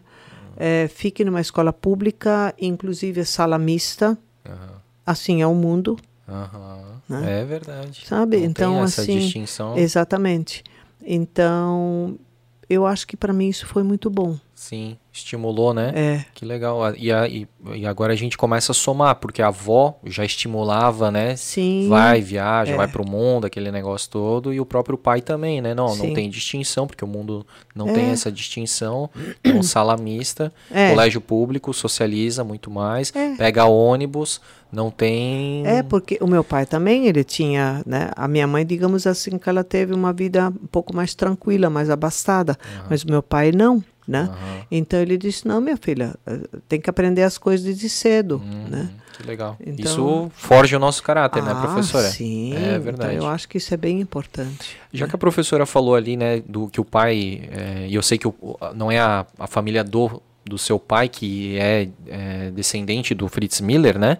Mas já que ele falou uma frase ali que me chamou a atenção, né? Ah, não vai para colégio religioso, né? E uma coisa que se fala muito ainda do Fritz Miller é aquele negócio se ele era ateu, a própria acho que a professora Ana Maria falou, acho que a professora. Sueli também falou que ele não, não é que ele era ateu, mas é porque ele tinha uma questão com a ciência tão forte que na época, se tivesse algum tipo de vínculo religioso, o, aquele estudioso ele era desacreditado. Sim. Era mais ou menos isso Sim. mesmo? É, isso era bem complicado. Se você lê a, a, vida do Darwin, você vai ver isso também. É um conflito terrível, porque a, a ciência estava na mão da igreja. Hum. Então, se você contestava isso, era muito era complicado. E o Fritz Müller, pelo que eu li, ele teve problemas lá na Alemanha. Hum. Inclusive, assim, ele foi ser professor e tudo, mas ele começou a ter problema de não ser professor em escola pública por conta da, de, de, não ter, de não se declarar assim pertencente a, a uma das confissões, ah, a religião. Olha. E ele disse: não posso fazer isso. Ele foi extremamente ético, uhum. porque ele disse ele também essa questão da medicina não pode jurar com a mão em cima da Bíblia. Disse, pesquisei outra coisa Exato. e se esses dois, esses dois campos não dialogam, então eu, eu fico com a ciência, Perfeito. né? Uhum. Então foi uma questão de opção, mas eu posso dizer que isso, de certa forma, essa conduta escorrega para mim, para dentro da minha família, pelo menos no que me toca do, da, do meu ramo ali, uhum. né? Então, na minha família não tinha as pessoas muito é, frequentadores da igreja, uhum. tá?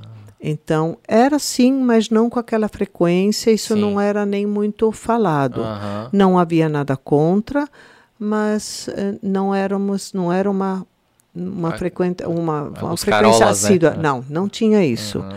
Aí o meu pai, ele era católico.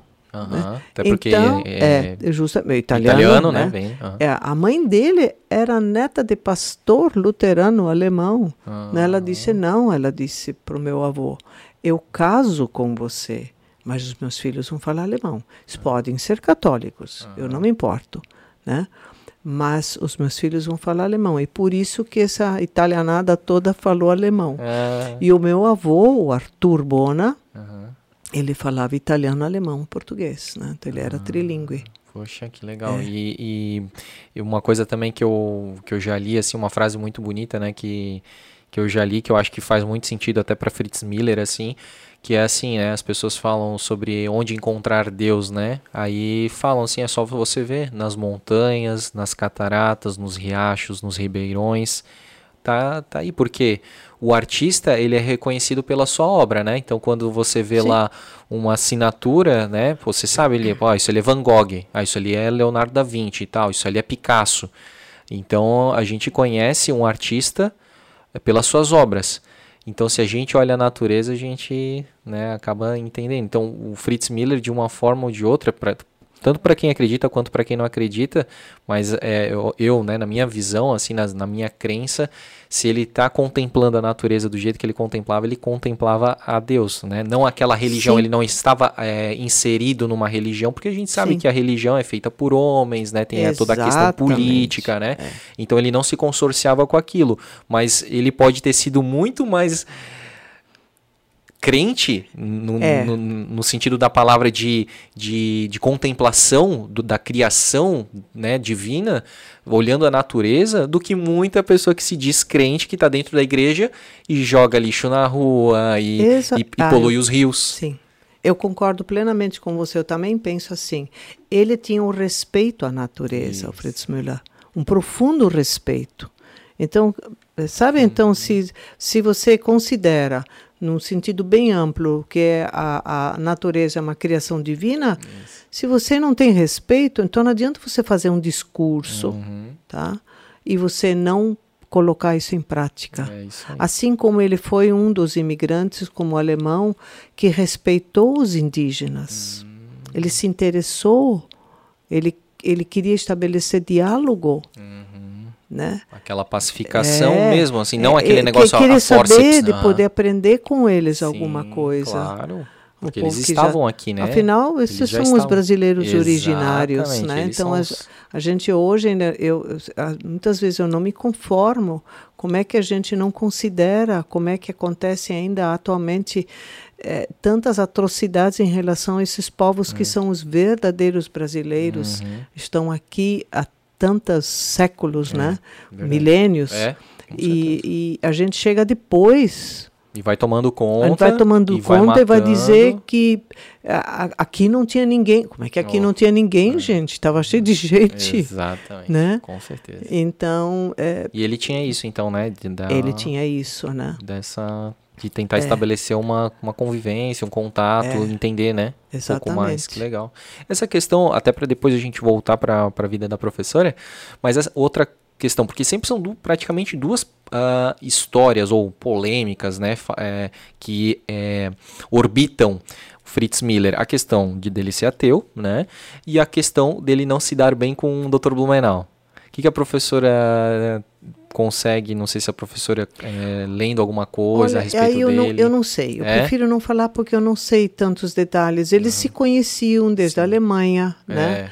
Eu acho o, que o, doutor, o Dr. Blumenau frequentava a farmácia lá do Sim, avô do Fritz e, Miller, de né? certa forma foi o que incentivou ele vir para cá, né? Uhum. Que se, eu- se não, se eu não me engano, É, porque ele veio com o irmão, né? Com o August, né? É, mas assim, eu prefiro não dizer bobagem, né? Aham. Porque hoje tem tanta gente pesquisando que deve Sim. saber muito mais, Aham. com certeza, Sim. muito mais do que eu sobre ele nessa área, né? Mas então vou, pa- vou Mas- mais ou menos parafrasear aqui a professora Sueli, que é o que ela falou, né? E a gente com- pode confiar, né? De olhos Sim. fechados, né, professora Sueli? É- ela comentou que eh, teve, teve situações que até Fritz Miller defendeu o Dr. Blumenau, porque o Dr. Blumenau era conhecido por ser muito rígido, muito conservador, né? Parece que sim. muito é. preto no branco, assim, então ele era até meio grosseiro com as pessoas, né? Um pouco estúpido, porque ele tinha uma carga de responsabilidade muito grande nas costas dele para fazer aquela colônia dar Sim. certo, né? E algumas pessoas não entendiam eh, esse posicionamento do Dr. Blumenau e do- o Fritz Miller muitas vezes falou: não, o Dr. Blumenau tá certo, se a gente quer que a colônia prospere, a gente precisa fazer isso. Então, teve. Como tudo, né? A gente pode Sim. divergir em algumas situações, de repente a gente pode divergir no âmbito religioso, mas a gente concorda no âmbito artístico, né? No mesmo gosto da música. Então não existe alguém divergir 100% ou convergir 100%, né? Mas eu acredito que a relação deles era isso também. É, porque eu também o que eu li, né, em todas essas, essas essas pessoas que escrevem é que ele, claro, essa essa posição dele frente à questão religiosa, Uhum.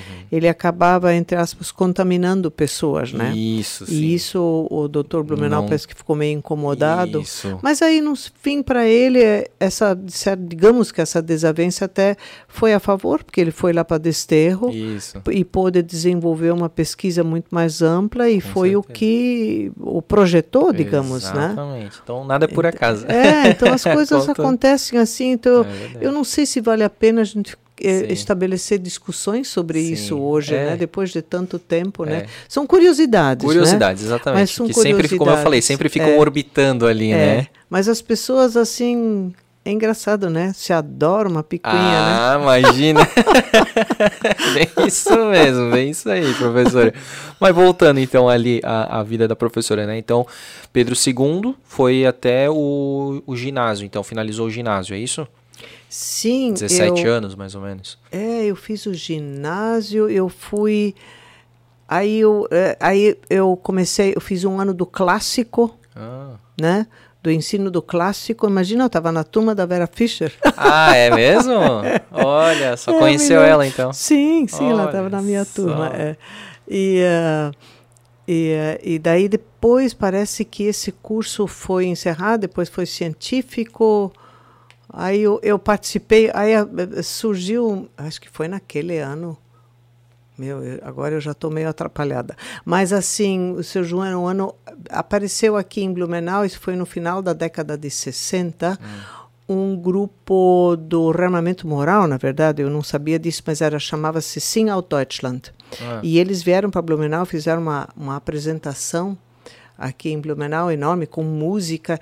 Esse é assim, o canto para o povo se entender, levar, levantar a moral e, uh, e, e, e, fazer o bem à humanidade, respeitar-se, essa história toda, sem preconceitos e tudo.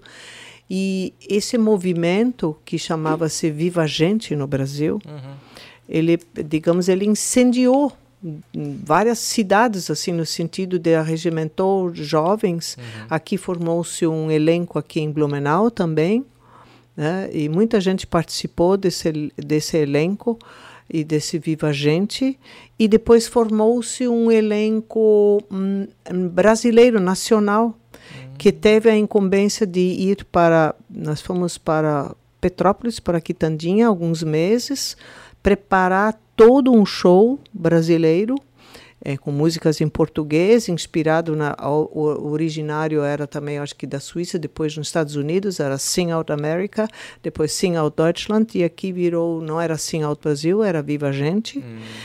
e é, estabelecemos um elenco ali aprendendo as músicas com o regente maestro alemão, o Gerhard Schnitter, uhum. e com uma uma mulher que cuidava do palco né?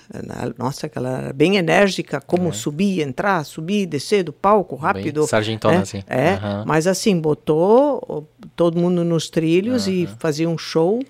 E aí nós demos várias apresentações, vários shows. Tá, mas eu não entendi como é que a professora entrou ah, nesse. Eu entrei a partir de uma apresentação e teve algumas pessoas. E, eles se apresentaram na cidade. Eles se apresentaram na cidade. A professora Aí, gostou. Ao, eu gostei, como muitas pessoas uhum. gostaram, porque eram assim, jovens, sabe? Era uma meninada linda, uhum. os meninos lindos, uhum. e aí a gente queria participar e tocavam guitarra, aquela coisa assim, sabe? E aí a gente ficou entusiasmado, e aí alguém aqui, não me lembro mais quem, organizou um elenco aqui em Blumenau, organizou as pessoas, a gente começou a ensaiar. Eu até cheguei a, às vezes, tocar um pouco de piano, assim, fazer um acompanhamento, sabe? Oh. Uma base. E depois eh, também alguém organizou um elenco nacional. O pessoal aqui dos empresários. Eu não sei, meu pai deve ter pago alguma coisa ali. Eu nunca soube disso. Eu só sei que eu fui, assim, no entusiasmo, fui primeiro para São Paulo, uhum. depois nós fomos para Petrópolis. Uhum. Eu passei um ano com esse grupo uhum. e nós, inclusive, julho e agosto daquele ano, nós fomos para os Estados Unidos participar de um encontro internacional em Fort Slocum, perto de New York, numa ilha.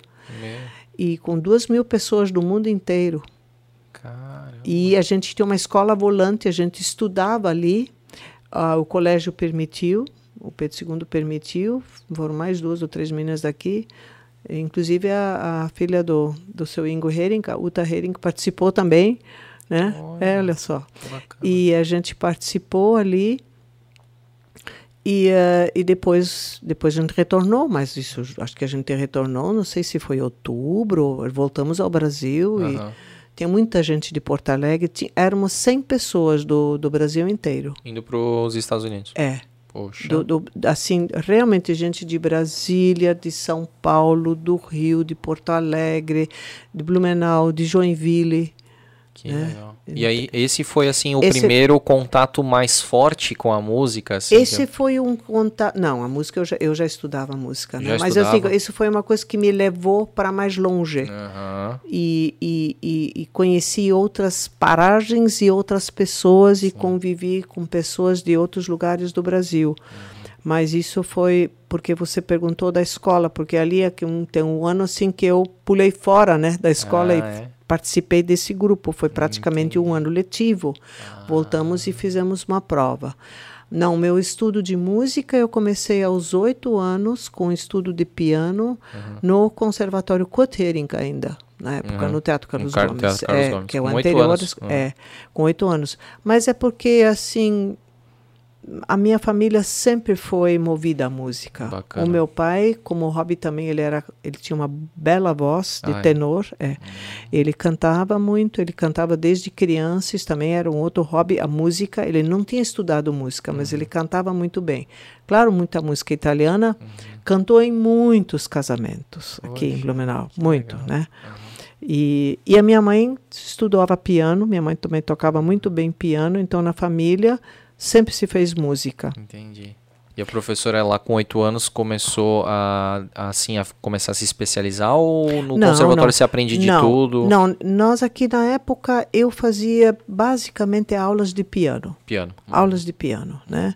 Então eu estudava piano e tinha que estudar muito em casa, algumas aulas de teoria, eu acho que até com alguma e outra aula com Gaia ou com o seu Heinz Gaia e com o seu Leopoldo Kolbach, algumas aulas Aham. de teoria, Poxa, mas eh, basicamente era piano.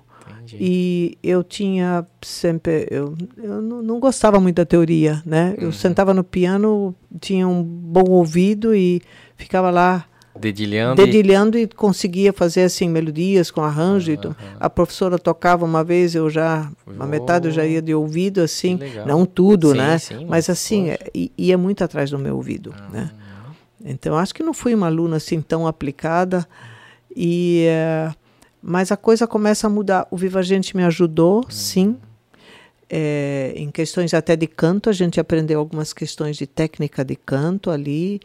E, e técnica de, de como se comportar num palco, lidar com o microfone e algumas coisas. Eu até num grupinho às vezes fazia um pouquinho solo em grupo, não sozinha, né, mas em, em grupo assim. Então aquilo também me movimentava essa música. E aí eu comecei quando depois eu voltei, quando tinha terminado o, o, o depois eu passei para o científico porque não tinha mais o clássico, né? Quando voltei, eu terminei, aí eu não sabia bem o que fazer. Pois é. Aí eu comecei a dar aula de piano em casa. Meu pai até comprou um piano para mim. A gente já tinha um na sala, mas eu digo, ah, ele, a minha mãe arrumou uma uma parte da casa, uma sala assim separada. Eu comecei a dar aula de piano em casa. Aí as meninas vinham em casa, os alunos vinham na minha casa. E, e aí surgiu, em 1969, eu fui naquele ano, em janeiro, tinha uma tia, uma irmã do meu pai que morava em Curitiba. E ela dizia, por que, que você não vem para o curso internacional do Festival do Paraná? É, o Festival de Música de Curitiba e curso internacional de música do Paraná que era o mês inteiro de janeiro. Você pode morar aqui em casa. E aí, em 1969, eu fui e fiquei um mês inteiro com eles, com minha tia, meus primos, e fui fazer esse curso. Eu fui fazer o curso de piano, mas fiz todas as outras coisas. O curso funcionava que de manhã você fazia as partes teóricas, teoria, eh, canto ou o que fosse. Eh, e, eh, e à tarde as aulas de instrumento, né? Eu tive aula de piano com a professora Henriqueta Garcês, que era uma professora bastante renomada em Curitiba, foi uma grande professora de piano. E ali assim eu me entusiasmei. E depois tinha o ensaio do coro. Na época, quem regeu o coro lá era o Roberto Schnorrenberg, que vinha de São Paulo, né, um grande regente. Depois, um ano, muitos anos depois, levei um tempo aqui para Blumenau, né? Mas aí a gente cantava assim, uma missa inteira, uma obra inteira. Nós cantamos naquele ano, isso eu ainda me lembro, é, uma missa do Haydn, Missa in Tempore Belli, e eram ensaios assim com, com por naipes, né? Eu sempre cantei contralto. E, e depois, ao mais para o final do, do curso, a gente cantava com o coro todo e com orquestra, aquilo tudo. e- Nossa, aquilo me, me movimentou internamente de uma maneira, eu digo, não, eu não posso mais largar da música. E naquele mesmo ano, houve o primeiro seminário catarinense de música aqui em Blumenau. Justamente quando veio essa equipe de Porto Alegre, né, a professora Noemi Kellerman, que fazia parte, Oscar Zander, e eles vieram sondar um pouco, como ela, ela muito bem relatou outro dia, né? Sim. E eu fiz parte. E daí, quando eu ouvi Oscar Zander falar, eu digo, não, eu não posso deixar nunca mais da música. Achei o meu caminho. Foi uma equipe assim, Oscar Zander veio com... Aliás, eu devo dizer que hoje seria o aniversário dele. Cara, 16 emblemático. de maio. 16 de maio, aniversário de 90 e... Ele poucos faria hoje 94 anos. Olha só. Eu sei então- disso com precisão porque ele é do mesmo ano que a minha mãe. Ah, né, fica fácil. aham. Que legal. Que, que, que data emblemática, né? Pra gente estar aqui Sim, conversando e é. falando um pouco dele, né? Então eu, eu tenho muito prazer de falar Legal. sobre é, ele foi realmente uma pessoa que me estimulou profundamente para a música, não assim diretamente, não é que ele disse, Sim. mas as atitudes, a maneira das aulas dele, né? E logo depois de um. E, e, ah, bom, isso foi 69, quando veio aquele seminário. Uhum. 1970, eu confesso que eu não me lembro. Uhum. Eu não sei se teve seminário, eu sei que eu não participei. Certo. Mas em 71, quando iniciou a escola de música, quando abriram essas inscrições, eu acho que fui uma das, prime uma das primeiras pessoas, junto com as primeiras pessoas que me inscrevi. Me inscrevi para a escola de música. Me lembro Acho que até a professora Noemi falou que a professora foi a primeira. Não quero também me enganar É, aqui, não- mas não- teve não- não alguma se coisa foi- que foi. É, é, é, eu e, e- e- uma das pessoas que a gente entrevista naquele artigo que a gente escreveu Aham. sobre ele, né, que está na Blumenau em cadernos. É, exatamente. A gente fez questão de levantar essa memória, né? Uhum. Mas assim, é, eu me lembro que eu fiz uma entrevista, ele fez uma entrevista com todo mundo, né? Me lembro bem dessa entrevista, o que ele me perguntou e fez um pouco de teste, acho que de ouvido e afinação. Naquele dia ele já direto me convidou para o coro de câmara. Você quer cantar no coral, além de estudar música? E eh, eu fiquei entusiasmada com a, a maneira, ele era assim, ele era realmente muito carismático, a maneira como ele falava, ele contagiava as pessoas.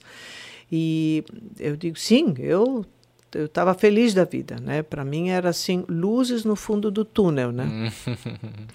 E aí eu passei a fazer as aulas de estruturação musical com ele. Eram aulas, digamos, teóricas, eram duas aulas, duas vezes por semana, acho que eram aulas de uma hora e meia, uma coisa assim. E eh, comecei a estudar piano de uma forma muito mais orientada com Telmo Locatelli. Então eu estudei piano, aí eu fui estudar piano de verdade. E teve uma outra coisa muito importante que Oscar Zander trouxe, porque até então o material que nós usávamos conservatório, né, nós com certeza a gente comprava o material na Casa Flash, né, que na época tinha a Casa Flash. Mas o material que também se tinha no Brasil era precário em termos de música. Era- a- a- Ainda no Brasil, eu não que eu lembre, mas naquele período ainda não tinha muitas edições de partitura. E a música erudita precisa de partituras originais, chamado urtext, né? E eh, isso a gente não tinha, vinha da recorde, recorde da Argentina. E às vezes, muitas vezes os revisores dessas obras faziam interferências e colocavam dedilhado, colocavam coisas que não, Não era eram original. originais da, da partitura do compositor, no caso, né? E, e Oscar Zander disse que ele que isso seria importante. Então eu disse, olha, eu tenho aqui a livraria alemã que ficava ali, ainda ficava num lugar pequeno antes quando ainda, era o Isso, isso ali aí. uma escadinha É, ali assim, né? O seu König. O meu pai tinha comprado trocentos livros ali naquela livraria. E eu fui um dia perguntar para o senhor König, eu digo, o senhor também poderia importar partituras?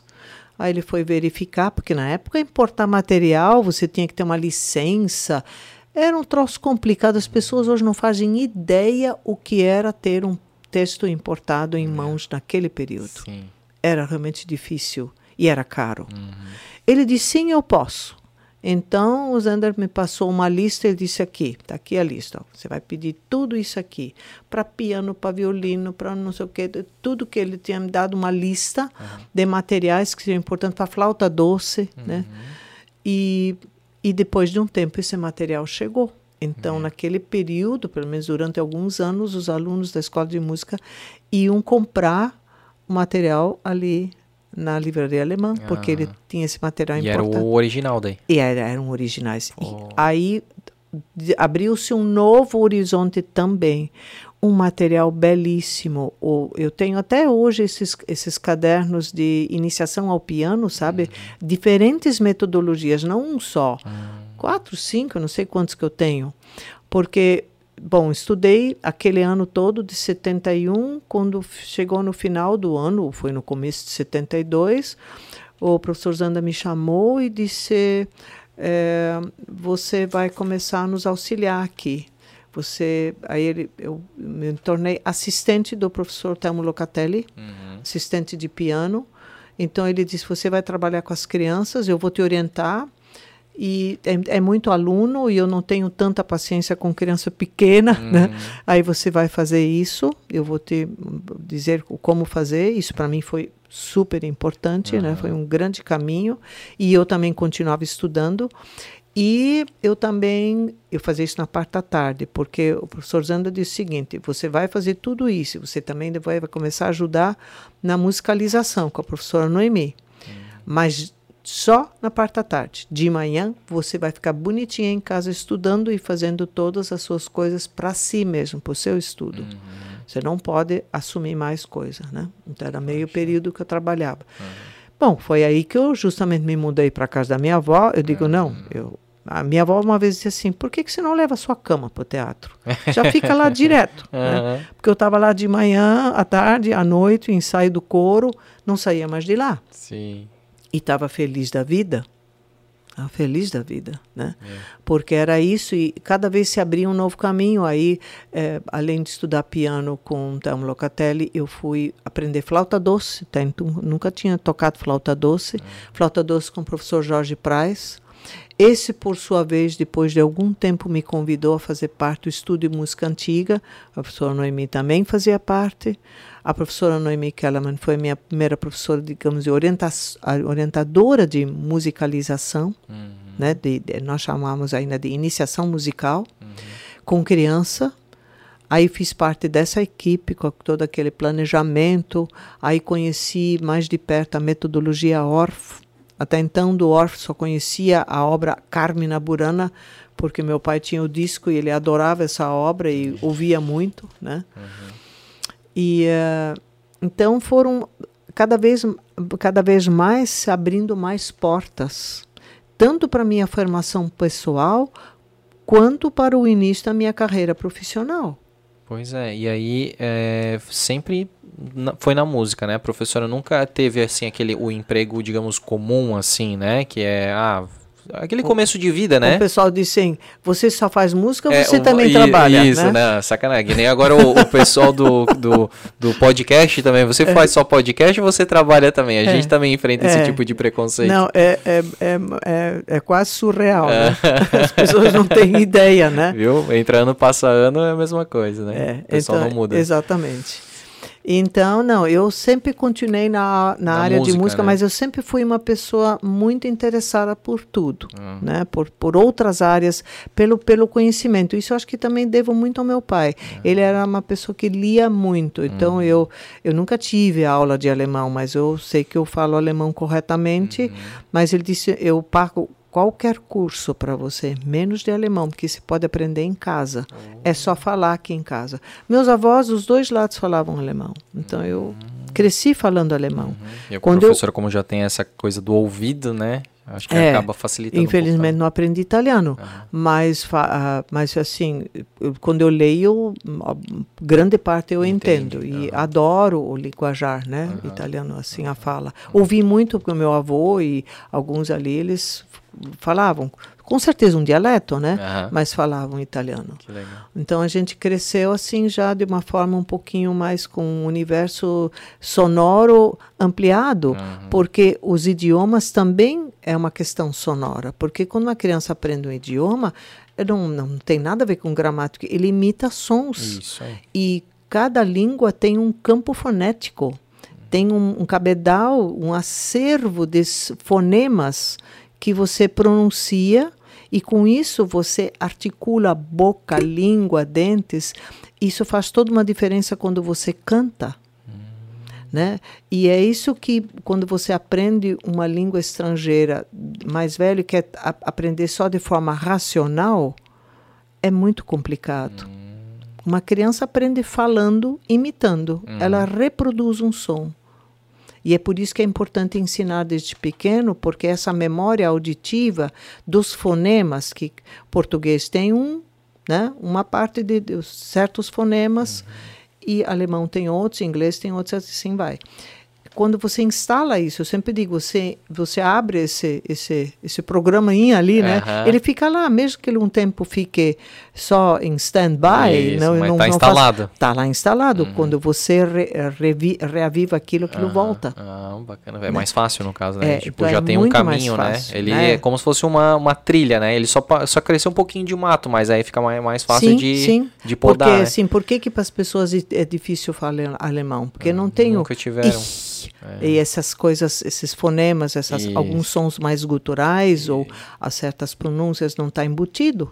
Isso. Então é difícil. Não é só, sabe? Não tem. É, é, Como e, a professora falou, não é só uma questão de lógica, né? Ah, não. porque é assim, não, tem que ter a é. vivência, a pronúncia, né? Aquela naturalização, né? Exatamente. Do fonema. Uhum. Oh, bacana.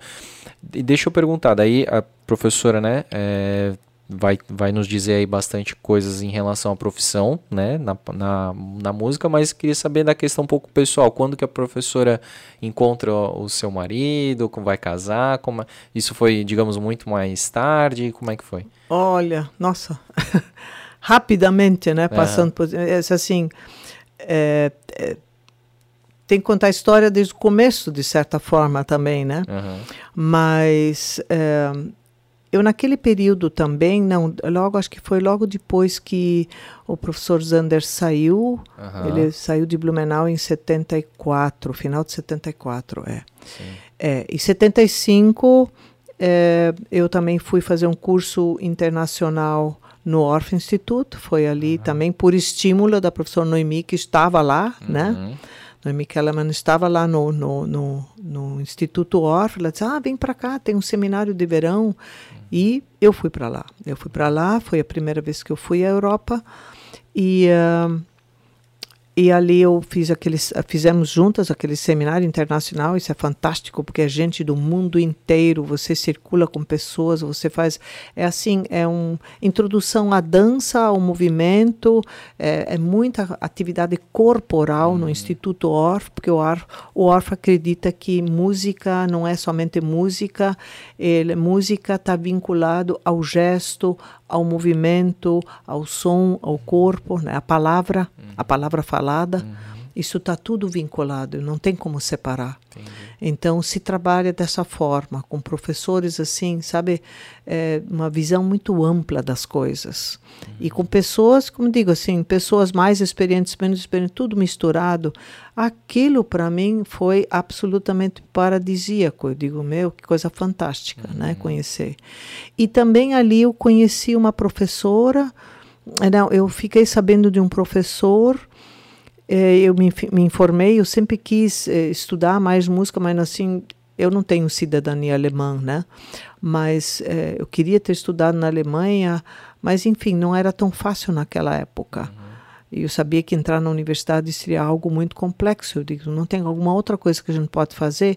Então eles me indicaram um curso lá em Augsburg, uhum. que é uhum. uma cidade que não é muito longe de Munique, né? Uhum. E isso tudo na Salzburg também não é tão longe da fronteira da Alemanha, isso é tudo bastante próximo. Uhum. Né? Você vai a Salzburg, você atravessa a fronteira, logo depois você está em Munique, de Munique você vai para Augsburg. Aí, uh, Noemi e eu fomos depois até conhecer esse lugar, cidade de Augsburg, eu, assim, foi um ponto de partida, foi um toque, isso foi em 75. Uhum.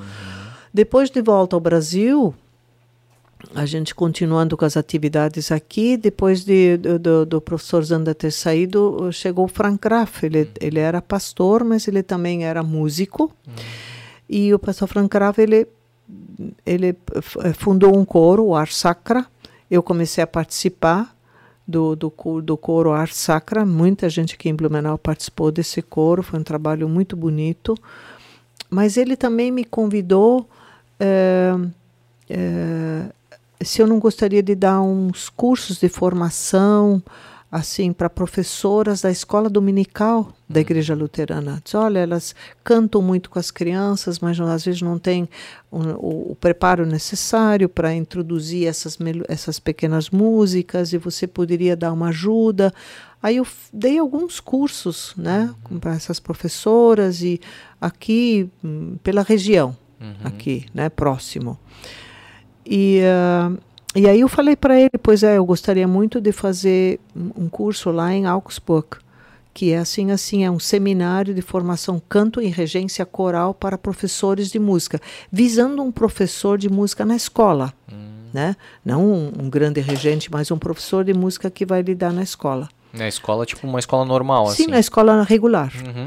Aí ele disse, ah, eu, eu posso te ajudar. E ele me ajudou e no fim eu consegui uma bolsa de estudos e tive uma bolsa de estudos pela Federação Luterana Mundial e fui em 77 eu fui para Augsburg ah, e fiquei praticamente quatro cinco meses lá ainda embutido com isso teve, teve um curso de alemão uhum. E isso foi muito interessante Esse, essa imersão é, cultural num todo o curso de alemão eu fiz um, um nível avançado porque não tinha problema de idioma, mas foi muito mais cultura. Um professor que era da área de teatro, que nos levava para a ópera, nos levava para o cinema. Então, imagina assim que banho né, de, uhum. de, cultura, de, cultura foi aquilo. Uhum. E depois o curso em Augsburg também foi muito interessante. Né? Aprendi muitas coisas, fizemos prova, tivemos que escrever trabalho e me deu uma certa, digamos, diplomação para poderia ser inclusive com aquele diploma alemão que eu tenho do Kleines Deutsches Sprachdiplom, poderia dar, teoricamente, aulas de música no estado da Baviera, não toda a Alemanha, mas no estado da Baviera. Bom, depois de 77 voltei. Não, voltei na verdade, assim, ainda passei mais um pouquinho, visitei amigos e voltei início de 78. Ah. E aí, nesse meio tempo, já tinha começado o curso de educação artística na FURB, porque o Zander, além de tudo, do estímulo, disse: vocês têm que ir para a universidade. Eu quero que vocês estudem na universidade. Ah, mas não tem curso de música. Então, vamos ver o que tem de mais próximo à música, e era educação artística. Uhum. Então, é isso que vocês podem fazer. Eu e algumas outras pessoas. Então, fui fazer. E esse curso tinha começado em 76 ia começar 77, mas como 77 interrompi para ir para Augsburg, uhum. eu só dei continuidade a esse curso em 78. Uhum. Uma outra turma. Uhum. Né? A professora Noemi já tinha, já tinha começado nessa turma. Ela não fez ela esse curso, fez? ela tinha uma outra formação, ah, tá. Mas é, então eu fui fiz esse curso. Uhum. Foi muito bom porque eu não me preocupei tanto com a música. A música eu, eu fazia na escola de música, uhum. mas eu tive noções sobre a, a, a apertar artes das artes plásticas, noções teatro. sobre teatro, com a professora Edith eh, Corman. Ah, né? olha, é, foi, trabalhou teatro com a gente. Conheci muitas pessoas ah. e foi muito interessante. Assim, para mim foi assim um, um, uma complementação. Sim, o próprio Frank né? Graff, né? Também deu aula. Ele também, é. é. E uh, e daí eu, eu fiquei muito grata assim a ele. Eu disse, poxa, eu é, é, você me ajudou tanto a conseguir essa bolsa Federação Luterana, eu tenho que devolver alguma coisa? Não, não precisa. Eu disse, poxa, mas eu sou realmente muito agradecida que você me auxiliou ali. Aí disse, mas você pode me ajudar, sim. Eu, na verdade, deveria dizer-lhe assim agora, no segundo semestre, ir para São Leopoldo e dar umas aulas de música ali para os estudantes da faculdade de teologia. Eu ainda disse, mas peraí, é, Graf, eu não fiz é, música sacra, eu, eu não vou ensinar o padre a rezar missa, né? Como é que vai ser isso? Uhum. Ele disse, não, não, isso é, são as primeiras informações sobre música, eu posso te orientar, e você vai lá, vai de vez em quando. E aí, 70, o segundo semestre de 78 foi uma verdadeira loucura. Eu ficava três semanas em Blumenau e uma semana em São Leopoldo. Bah. De ônibus para lá e para cá. Sim. E terminando a minha faculdade aqui. E tra lá trabalhava literalmente o dia inteiro. Era muitas coisas. Né? Era aula de teoria de educação vocal. De alguns queriam ter noções de piano, é, de leitura musical assim de tudo um pouco atendendo um pouco também a, o, o que os estudantes eh, necessitavam, Sim. né? E também algumas coisas se e nessa eu eh, eu conheci o o meu que veio a ser o meu marido. Ele não fez aula comigo, mas ele estava terminando, ele estava lá terminando escrevendo o TCC dele. Mas a gente começou a conversar, né? Eu conversava com muita gente ali, Uhum. com muitas pessoas, muitos estudantes. Mas era uma coisa, porque eram ainda tinha poucas estudantes mulheres Uhum. de teologia. Conheci algumas, mas não eram tantas. Sim. Era um, um, um- um universo bastante masculino ainda, né? Uhum. E, eh, e aí a gente foi se aproximando, foi conversando. No final do ano ele veio para minha formatura, quando eu terminei então o curso de educação artística e a coisa foi indo, né? E E aí, no caso, ele veio pra cá, não então. e, e, e, e, e o e o Graf foi muito engraçado porque ele disse, eu disse, mas o que que eu vou fazer lá? Ele disse, não, isso é- vai ser muito interessante porque você vai lá. Ele era ele era muito cheio de humor, né? A gente É. brincava muito, ele era muito divertido. Aí ele disse, pois você vai para lá e pode ser que até você ainda arranja um pastor para casar, porque bem que a igreja precisa de uma pessoa como você. Eu digo, mas não me diga uma coisa dessa, vira a boca para lá. Eu disse para ele, não. eu acho que não. Olha não, só. não tem muito a ver comigo, eu disse, né? Bom, eu só sei que. Foi profético, né? Pois é, mas olha só o que ele me disse. Aí quando depois a gente. E aí foi tudo muito rápido. É. Porque o meu marido, então, Frederico Gehring, né, Friedrich Gehring, ele já tinha encaminhado uma bolsa de estudos de um ano de complementação de estudos para a Alemanha. E ele ia no segundo semestre de 79. E quando o nosso namoro foi assim se firmando, ele e eu também não, não pensava muito assim, então não é, por enquanto casar, sei lá eu, vou pensar, não é exatamente o que eu quero, mas enfim, tudo bem, eu também quero manter minha carreira profissional, papá. Aí ele disse, bom, você tem que se decidir, porque se você quiser ir comigo, você vai, vai ter que casar, porque a igreja não vai te dar uma bolsa para a mulher assim penduricada de pastor, não tem não, ele disse, não pode, né? E, eh, e, e se você fizer rapidinho, se decidir rapidinho, eu talvez não consigo transformar essa bolsa de um para casal. Ah. Então, eu não tive muito tempo para pensar. Ele disse, ou a nossa história termina por aqui. Ele também me botou um pouco contra a parede. Sim. Bom, então eu me decidi que sim, Casou. né? Casei. E aí... E, a- e E aí, conseguiu a bolsa pra casal? De um pra casal? ele conseguiu. Ó. Ele, mas o mais engraçado, o nosso casamento só tinha músico e pastor. Mas foi muito lindo, porque inclusive o professor Noemi, os professores da escola, o estúdio de música antiga, foi todo o casamento, toda a minha música ali na igreja do centro, na igreja, Ah, linda, né? É, Aham. Ela Santo. foi no Espírito Santo, ela foi com música ao vivo, com instrumentos antigos, com música de época, música composta para casamento, é, música assim que a maioria das pessoas talvez não tenha nem curtido tanto, porque era uma outra coisa, né?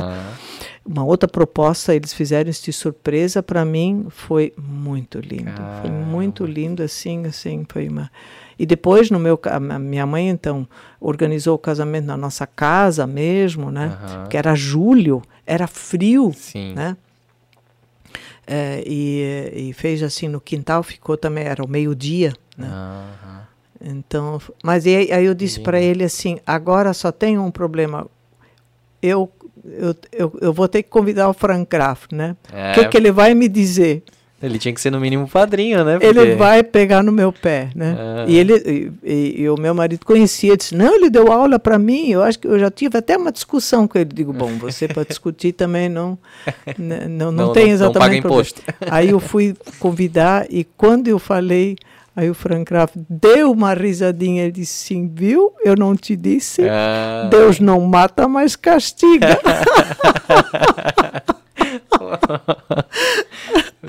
Assim. Eu sempre lembro dessa história, né? Isso foi muito engraçado. Poxa, e É. assim então começou, né, um casamento. É. E aí vocês então foram para nós fomos um ano né? para Tübingen, né, uma grande universidade, uma, das cidades, uma, das universidades mais antigas de Blumenau, o centro da teologia Alemanha. e da filosofia, é Uhum. no sul da Alemanha.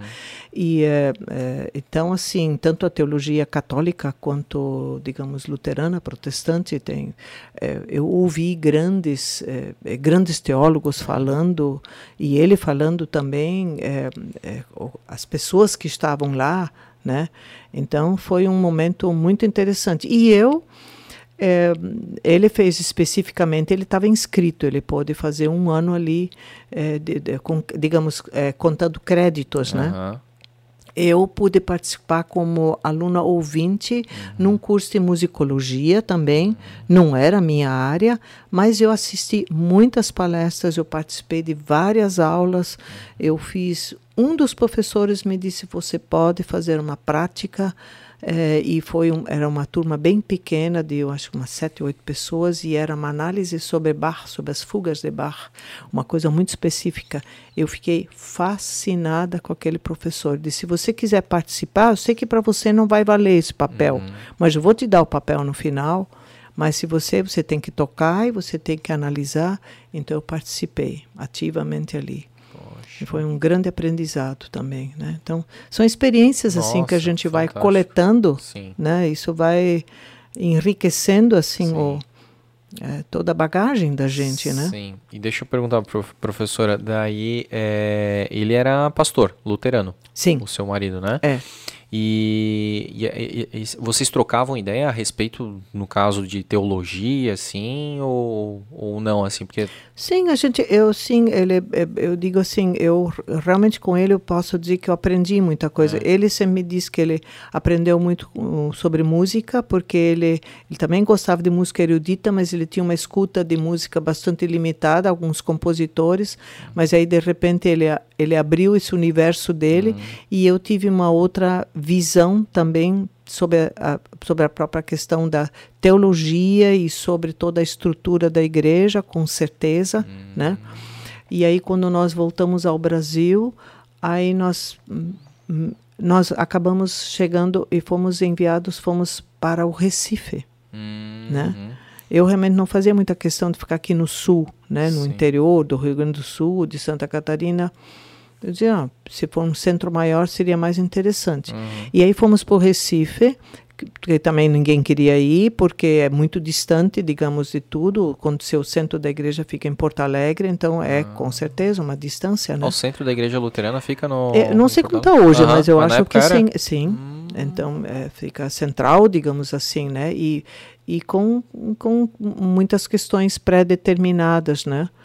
E então, mas no Recife foi muito interessante a comunidade porque eram pessoas assim de tudo um pouco. Tinha muita gente do sul, sim, muitos muitos gaúchos, uhum. empresas lá uhum. e tudo, né, que buscavam a igreja assim também para ter um encontro de novo até até numa questão cultural, Sim. porque é um ambiente completamente diferente, é, mas também mas... muitos alemães que já tinham sido eh, eh, pessoas que tinham saído da guerra ou filhos de pessoas daquela época uhum. e que já tinham casado lá, então era bem mesclado, era uma comunidade muito interessante. Onde também se falava muito alemão, mas muito português uhum. e uh, eu, eu só sei que eu também com aquelas pessoas eu aprendi muito e, e, e estar no Nordeste no, no, no do, do, Brasil uhum. para mim também foi de novo mais um mundo novo uhum. abriu mais a visão muito. Uhum. é, eu acho que eu tive assim eu acho que eu tomei um banho de Brasil lá né?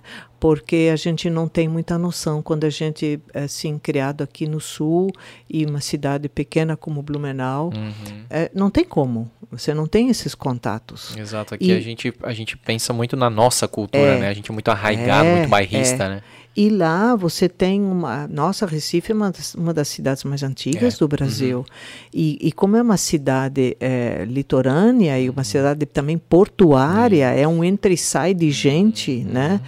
É, tanto que a nossa casa, que era a casa da comunidade, ela era uma quase uma pensão, porque uhum. pelo fato de nós falarmos alemão, volta e meia tocava o telefone, alguém ali do, do, do, do, do aeroporto ali do, do Guararapes dizendo assim, você fala alemão? Pode me buscar aqui no aeroporto? Eu sou falando, tá. Então eram estudantes, eram às vezes algumas pessoas ela, se anunciavam previamente Uhum. e combinavam e tudo, né? Outras Porque, não. porque eles queriam conhecer a realidade brasileira, porque queriam conhecer aquele processo que estava justamente ah, começando a teologia da libertação, que era muito mais uma frente também da Igreja Católica, mas assim, o meu marido trabalhou, eu diria, de uma forma até bastante ecumênica.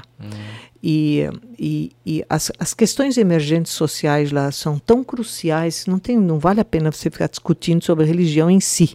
Quando tem Ah, muita o povo coisa, necessita muita questão de social para trabalhar. muita outra coisa porque Uhum. está na frente disso tudo Entendi. era pelo menos essa era a visão dele Uhum. então tentava auxiliar e, e, e conhecer o trabalho da associação dos moradores Uhum, As E comunidades. as comunidades as, as pessoas morando em palafitas então olha a gente não tem noção de nada Uhum. né? não sei como está hoje isso fazem 40 anos Uhum.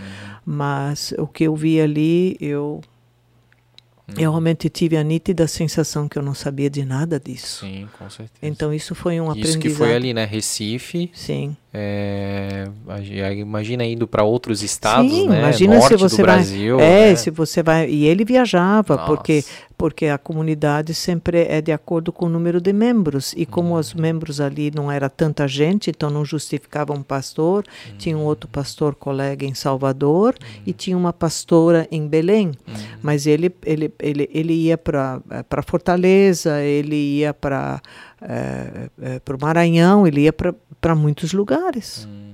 Meu. E ali especificamente em Recife, quatro anos, né? Seis anos. Seis anos. E a professora ficou tra- trabalhando, deu aula de música, deu aula de. Olha, eu, eu eh, digamos assim, eu logo em seguida eu, eu engravidei do meu primeiro filho e como tinha essa movimentação tão grande na comunidade, Aham. assim, dessas pessoas que eram literalmente um entra e sai na minha casa, Uhum. e as pessoas estavam ali justo com a gente porque queriam falar alemão, e ele saía muito, né? Ele levava as pessoas, as pessoas que iam conhecer as comunidades de base, queriam isso, queriam. Dom Helder ainda estava lá naquele Dom período, né? É, ele, ele chegou a conhecer, né? Poxa. É. E se bem que ele estava bastante recluso, estava bem idoso, mas ele conheceu, conversou com ele. E ah, então eu atendi aquelas pessoas eh, da- dentro, da, da- dentro de casa e, e recebia muitas pessoas. Às vezes eram estudantes que Uhum. vinham né, e não tinham onde ficar. Então E essa gen- aca- acabou sendo mais a função da Sim. professora na época ali, né? Muita, De- mui- ah, foi bastante intenso. Aham, E depois nasceu meu primeiro filho lá, aham. em 81. E ah, eu acho que quando ele tinha, talvez, não lembro bem, talvez uns dois anos, eu, durante um breve período, eu trabalhei no Conservatório Pernambucano de Música, mas como professora, assim, eu sei que tive que fazer o registro na prefeitura, aquela coisa toda, porque ali é para concur concurso, mas eu fui auxiliar, assim, né? Uhum. por prestação de serviço, então. E dali, quando eu estava ali nesse trabalho com música, com musicalização, no conservatório, eu também vi um contraste do conservatório muito diferente da nossa escola de música aqui, É. que eu já conhecia, né? O trabalho era muito diferente, é.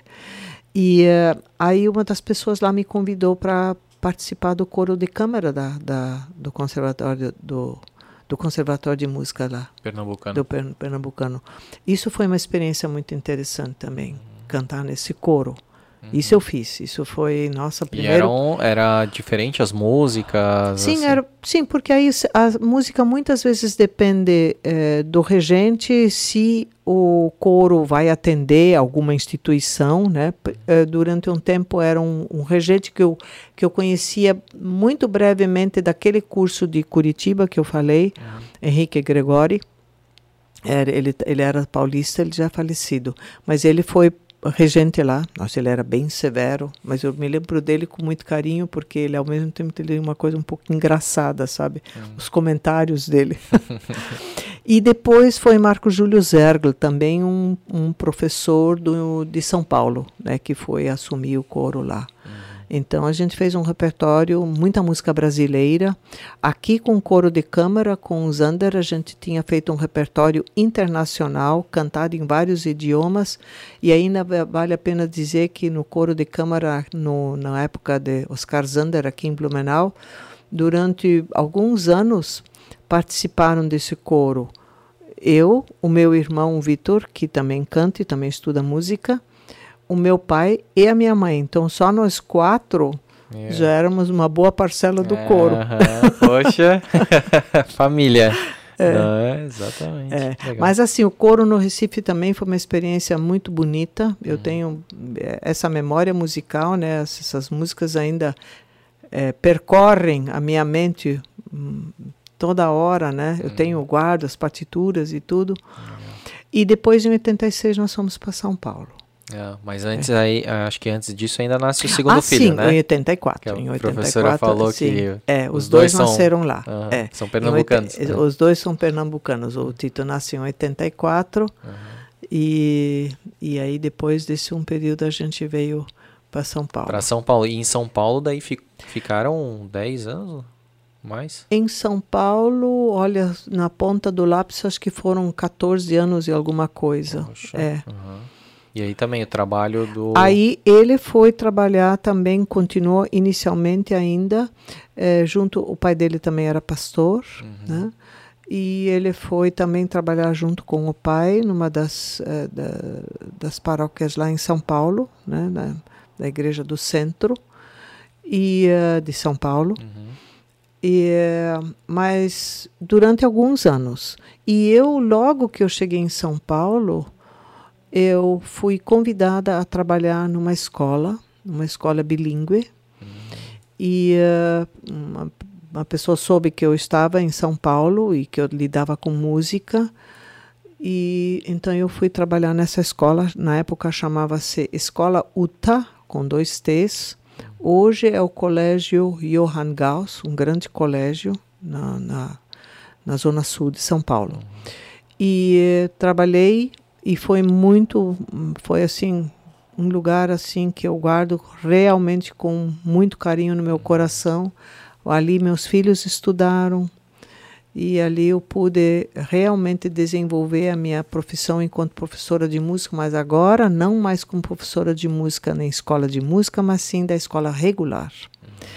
E isto foi muito importante na minha formação porque esse contato com todas as áreas do conhecimento, fazer parte de todos os planejamentos, ver como as crianças eram alfabetizadas, como elas aprendiam as primeiras noções de matemática, como os professores introduzem isso, isso tem tudo a ver com você ensinar música, porque está tá tudo no campo da educação. Então é importante o professor saber como o aluno processa ou como ele é orientado nas outras áreas para tentar para meio que quase que adaptar sim para você a didática. Fa você faz links sabe para, para, para as áreas do conhecimento. Uh uhum. o conhecimento ele só é separado assim para facilitar o ensino mas na sim. verdade ele é um ele é um grande é, bojo. exatamente. É uma coisa muito ele ampla é um espectro né? Tu exatamente. não sabe onde começa onde termina né? Ele é, é. um gradiente assim. É e uma criança você não pode ficar muito em especialização porque uhum. ela você não sabe o que, ela vai querer no futuro sim, então você tem que é, mostrar um pouco de, de tudo, tudo, aquelas, aquelas coisas básicas que, que, que vão ser assim os pilares, ou for, é a base, tem que ser bem, bem colocada, porque uhum. essa base é fundamental Sim. para o crescimento desse ser humano, né? Para que ele possa saber o que, que ele vai, vai escolher. Vai escolher. Dali porque, sim vai aprofundar, é, né? Exatamente. Uhum, então, esses processos todos, e com certeza São Paulo estavam assim, num, num processo de ensino muito arrojado, já muito diferente, pelo menos o que eu tinha na memória de como eu tinha ido para a escola totalmente diferente. Eu dizia sempre, quando eu comecei a participar de algumas formações, porque nós participávamos de muitas formações, não só da área específica, como uhum. professor ali, a escola nos oferecia, mas também exigia. Uhum. Eu sempre dizia, ai gente, eu quero ir para a escola de novo. Eu quero começar é. tudo a estacar zero, desse jeito aí, ó. não do jeito que eu fiz. Poxa. Né? Então, isso foi. Eu, eu me apaixonei por aquilo tudo, por todo esse processo de ensino. Uhum. E daí, com certeza, que eu tinha muita liberdade na minha aula de música. Uhum. E tinha um espaço maravilhoso. A minha aula de música podia acontecer num salão bem grande, tudo chão de tábua, então uhum. as crianças podiam sentar no chão. Eu digo, não quero carteira, nem porque uhum. é musicalização, e eu naquele espírito órfão, trabalhar com movimento, as crianças podiam correr pelo salão. Ah. Sempre estavam o tempo todo sentados em sala. Eu digo, Sim. primeiro momento, vamos correr pelo salão sem bagunça, uhum. sem falar, sem esbarrar nos outros, uhum. né, etc, etc. Fazia umas dinâmicas assim.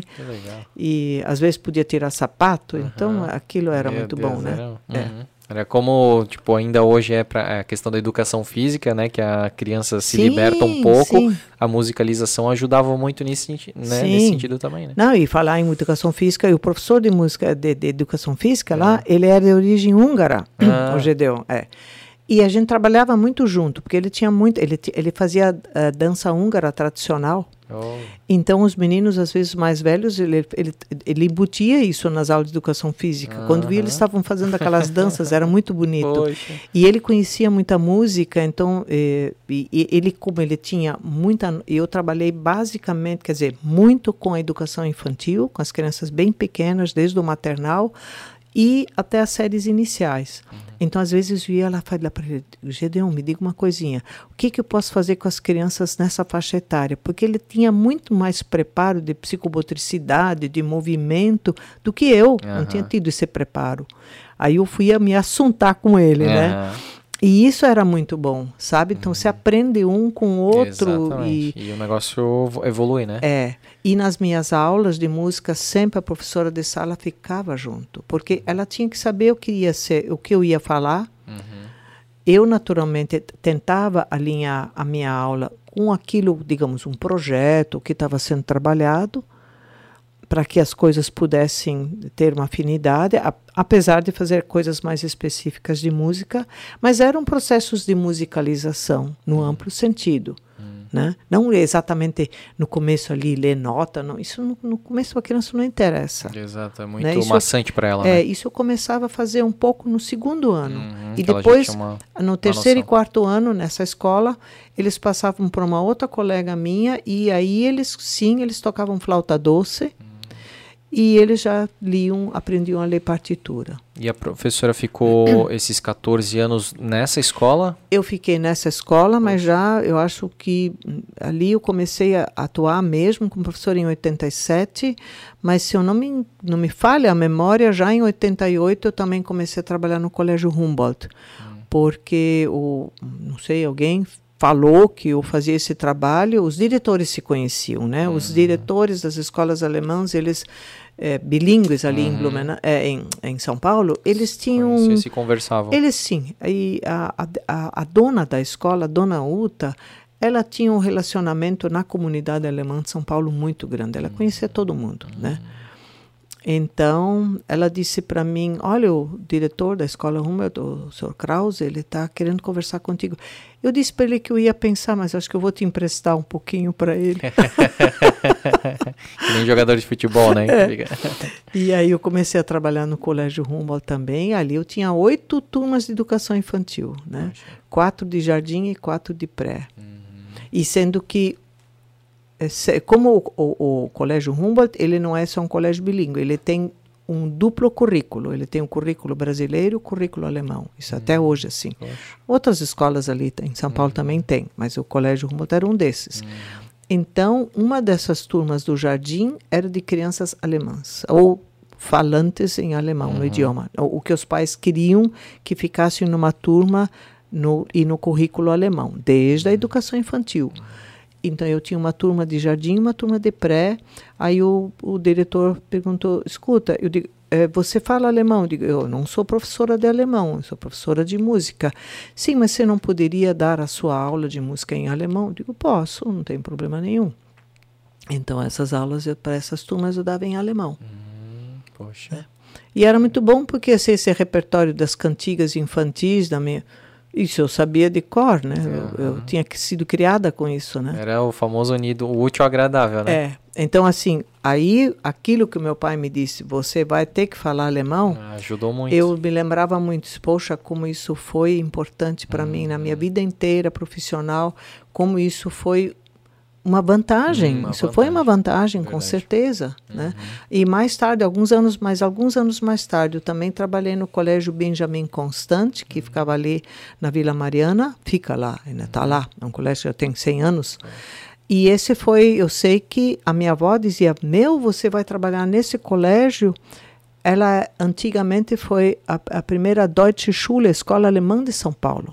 Ele tinha sido um Assim colégio como alemão. teve aqui em Blumenau. É, tinha lá. É. E a minha avó tinha também estudado nesse colégio. Hum, Quem? É, a minha avó, quando, avó? Ela, ela, quando ela, ela teve um tempo em São Paulo, ela conhecia esse colégio. é. Olha, que legal. Então, assim, é, é, é- a vida dá muita volta, é, né? aham, É. A gente acaba se conectando com os nossos antepassados de alguma forma, né? Sim.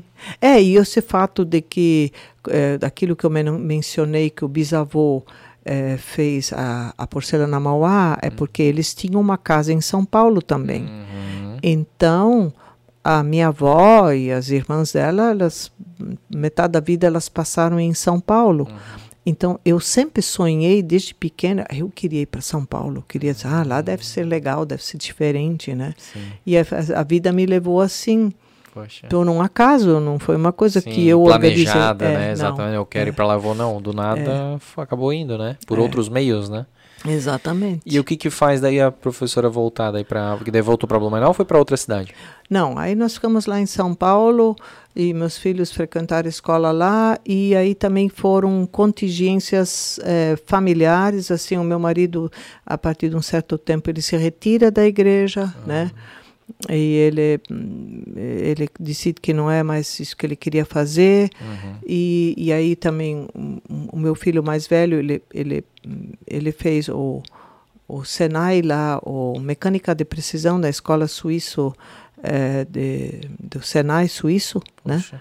É. Então ele fez eh, um curso de ensino médio ainda profissionalizante em, em mecânica.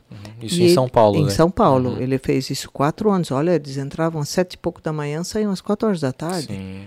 né? Com teoria e prática e e nossa era foi, foi muito mas para ele foi muito importante ali ele teve as primeiras noções de informática aquela coisa toda aí ele disse depois no final eles teriam que fazer eu acho que se não me engano 900 horas de estágio alguma coisa e ele disse mãe eu me informei aqui em São Paulo eu não vou ficar lavando carro do chefe eu quero fazer realmente uma coisa na minha área Aham. né?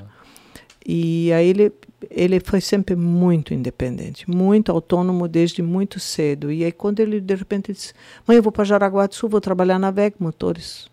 Vou, vou fazer estágio lá".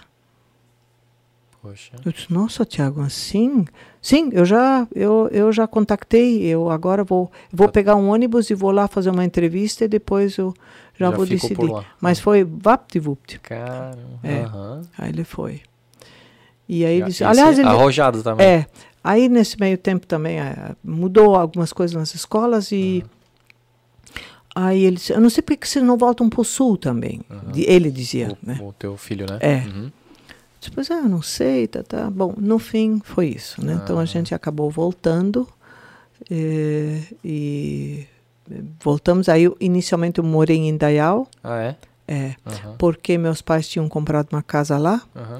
E naquele ano, em, eu voltei em 99, né? Tá.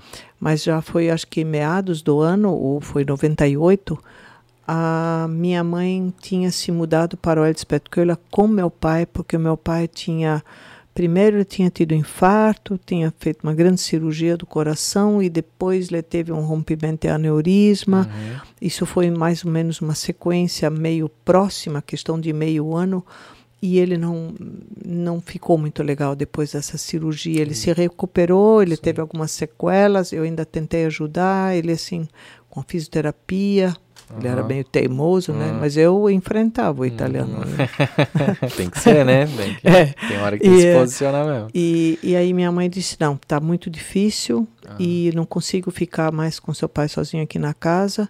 Eu vou me mudar lá pro lar. A minha avó, a mãe dela ainda vivia, estava lá. Olha. Já vamos ficar em família. É. E aí ela se mudou para lá. Entendi. E, eh, e com meu pai. Aham. E daí ela disse: a casa tá vaga. Pode morar. Ela disse: Mas mãe, eu vou de São Paulo para Indaial. Pensa. Bom, ela não faz ideia desse contraste, né? Aham. Foi, eu, eu confesso que foi um baque. Um baque, foi né? bom no âmbito familiar. Sim, a volta, o retorno, né? Tudo. Esse retorno, Mas é porque São questão. Paulo tinha sido, porque além de todas aquelas escolas, tinha tido aquele Instituto Pedagógico Uhum. Brasil-Alemanha, onde eu dei muitos cursos, onde eu fiz muitos cursos. Ah, foi, era- tinha uma vida muito intensa, Sim, muito, muito lá ativa. A vida realmente né? acontece, né? É, lá é muito cosmopolita. E eh, então voltar foi foi um processo. baque, Eu, sim, foi um baque. Uhum.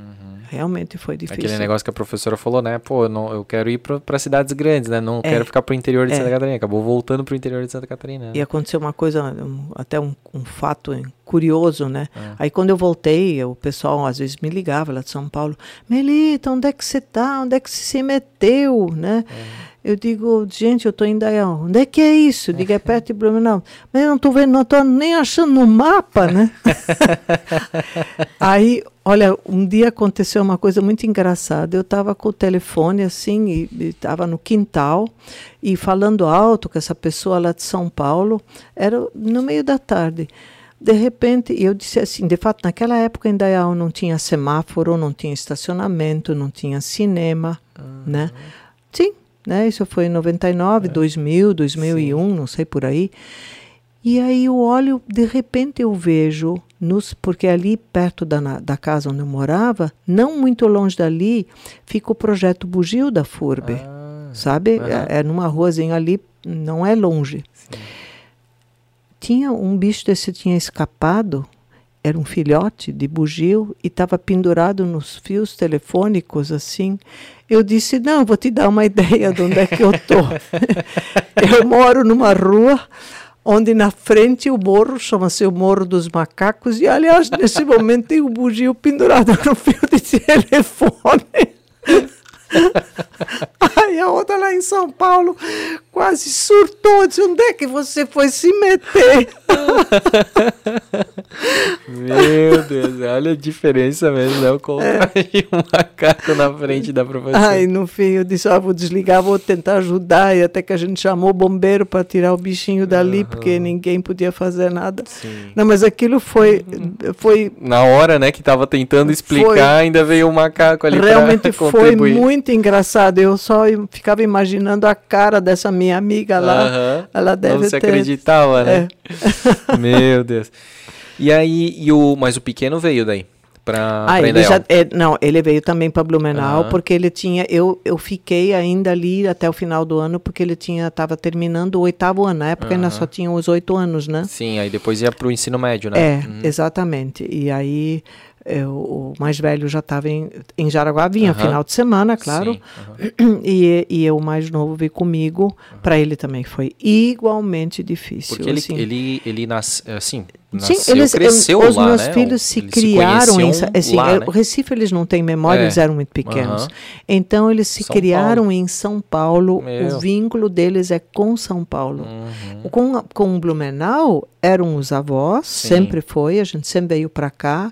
Na época Mas era meus- aquela cidade de visitar, Sim, não sim. de morar, né? a casa dos avós e dos tios. E meus pais tinham uma, na época ainda uma casa em Armação, Armação da Penha, e a gente passava os verões lá, que era realmente uma delícia, era muito bom, né?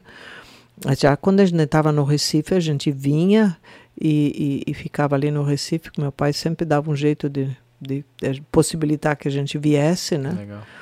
E ah, mas para esse meu filho, para esse segundo, foi muito muito complicado. Eu Sim. hoje reconheço assim, foi eh, foi brabo para ele, Uhum. né? É, faz parte. Eu também, é, eu sempre gostei muito de Blumenau, né? Nasci em Blumenau e tal. E teve uma época com 14 anos que minha mãe foi pra Penha. Tipo, não foi longe, não foi distante.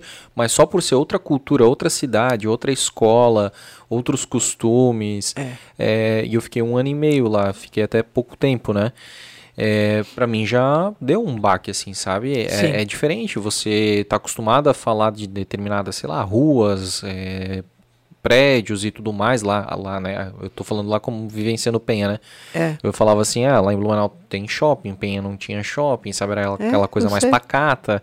Então imagina, ele lá tinha tudo, né? Todas as possibilidades. Tudo acontece lá primeiro Sim, e vir é, pra Indaial. E os amigos, eles assim, sabe? Claro. Essa escola tinha uma, esco- uma coisa muito familiar, então aqueles colegas, os Eram últimos assim, mesmo, eram né? Basicamente irmãos, né? grandes, grande parte vinha junto desde a educação infantil. Uhum. Eles eles vinham juntos caminhando, Sim. né? Esses meninos ficavam, frequentavam a minha casa. Uhum. Então, eu a, a- a despedida lá foi dramática, Sim, porque eu passei assim, praticamente algumas semanas de despedida toda só chorando, né? Uhum, Foi muito difícil. Sei como é. É.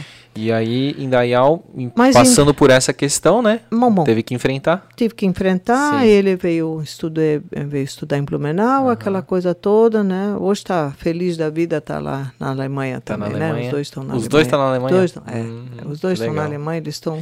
Então, o, o primeiro, ele fez toda essa questão de engenharia. Ele, não, ele fez, na verdade, ele fez ali na, na VEG, ele trabalhava já, te- começando assim com a coisa da tecnologia, ele Ah. se encantou por essa questão da informática, Aham. aí eh, e ele se interessou pelo estudo de física, ele até chegou a fazer um período eh, via o DESC em, Aham. em Joinville, ele fazia o curso de física, Poxa. né? Ele se interessou por física e um dia ele veio para casa para o final de semana abriu o computador, ele já tinha um, acho que era aquele começo notebook ou coisa Aham. assim, ele disse assim, abriu uma universidade na Alemanha e disse, mãe, eu vou estudar nesta universidade. Eu digo, peraí, mas não é assim, vapt-vupt, que tu vai para lá. Né? Tá, Mas como ele fez por, na VEG. É, eles por parte de pai têm cidadania alemã, Ah, né? aham. porque meu marido era filho de alemães. Ah. Então eles eles têm realmente a dupla cidadania. Eu nunca tive. Você pode ir, mas você aceita na Universidade da Alemanha não é assim. Bom, eu, mas você podia dar uma ligadinha lá, perguntar como é que é, né?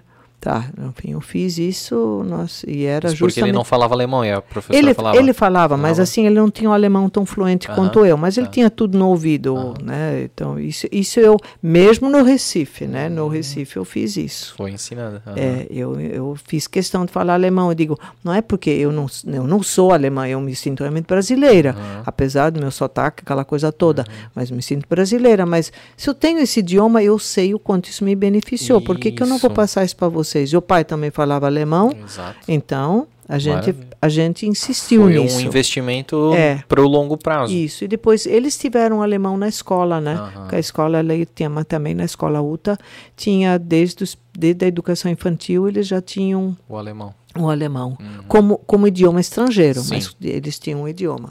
Bom, e ahn, Ligou lá para a universidade. eu liguei para a universidade e ele disse sim, podemos ver, mande a documentação. Eles estavam procurando estudantes de física. Foi a sorte, Olha, foi na cara. Ludwig Maximilian Universität em Munique, uma grande universidade, realmente uma grande universidade. E aí ele disse, ó, só que ele é o seguinte, ele, nó- ele vai- ele será aceito mediante uma entrevista e com a condição de que ele comece da, da estaca zero. Então aquilo que ele já aprendeu no Brasil, ele vai Uhum, nada serve. isso não, é, não, Não há- vai ser comprado. provavelmente não vai servir. Uhum. Aí eu sei que a gente se organizou, isso foi em 2004. E lá foi ele. Foi. Lá foi ele, fez a entrevista e foi aceito. É. Eu me lembro um tempo depois, ele me ligou e disse, mãe, estou 10 anos atrasado em matemática. Meu Deus do céu. Igual a professora falou, né? Quando foi para São Paulo lá, eu quero voltar a estudar tudo de novo, né? Aprender tudo de É. novo. Ele também, né? Quando foi lá, É. poxa. Então, assim, ele, e ele foi, o primeiro ano foi bem penoso para ele também lá. Bem penoso. Isso que aqui ele já gostava bastante, né? De Sim, exatas, mas né? Fez a assim, mas é física. que a, a maneira como uma universidade funciona na Alemanha, Hum. com aqueles Vorlesungen, que são aquelas palestras, e aí o aí você assiste aquilo, aí você tem a referência dos livros e aí você não precisa exatamente nem todas as matérias são presenciais o tempo inteiro e aí no dia tal tem uma prova e se vira na biblioteca e tchau, Beppe, né? Entende?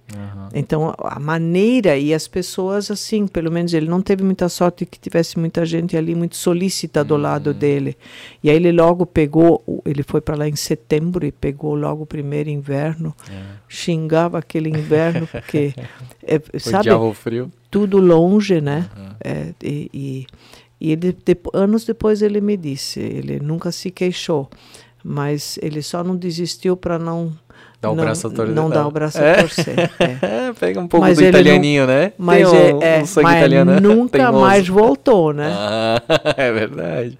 Aprendeu a gostar do frio. É, fez física, se formou em astrofísica e Caramba. fez doutorado. Ele e trabalha em que Hoje empresa? ele assim, trabalha em ramo? grandes empresas, ele trabalha, ele é programador de software. Ah, que legal. É. Puxa, que show de bola. Então ele trabalha assim, e principalmente são é, com, com programas que têm a ver com empresas aéreas. Hum, que bacana.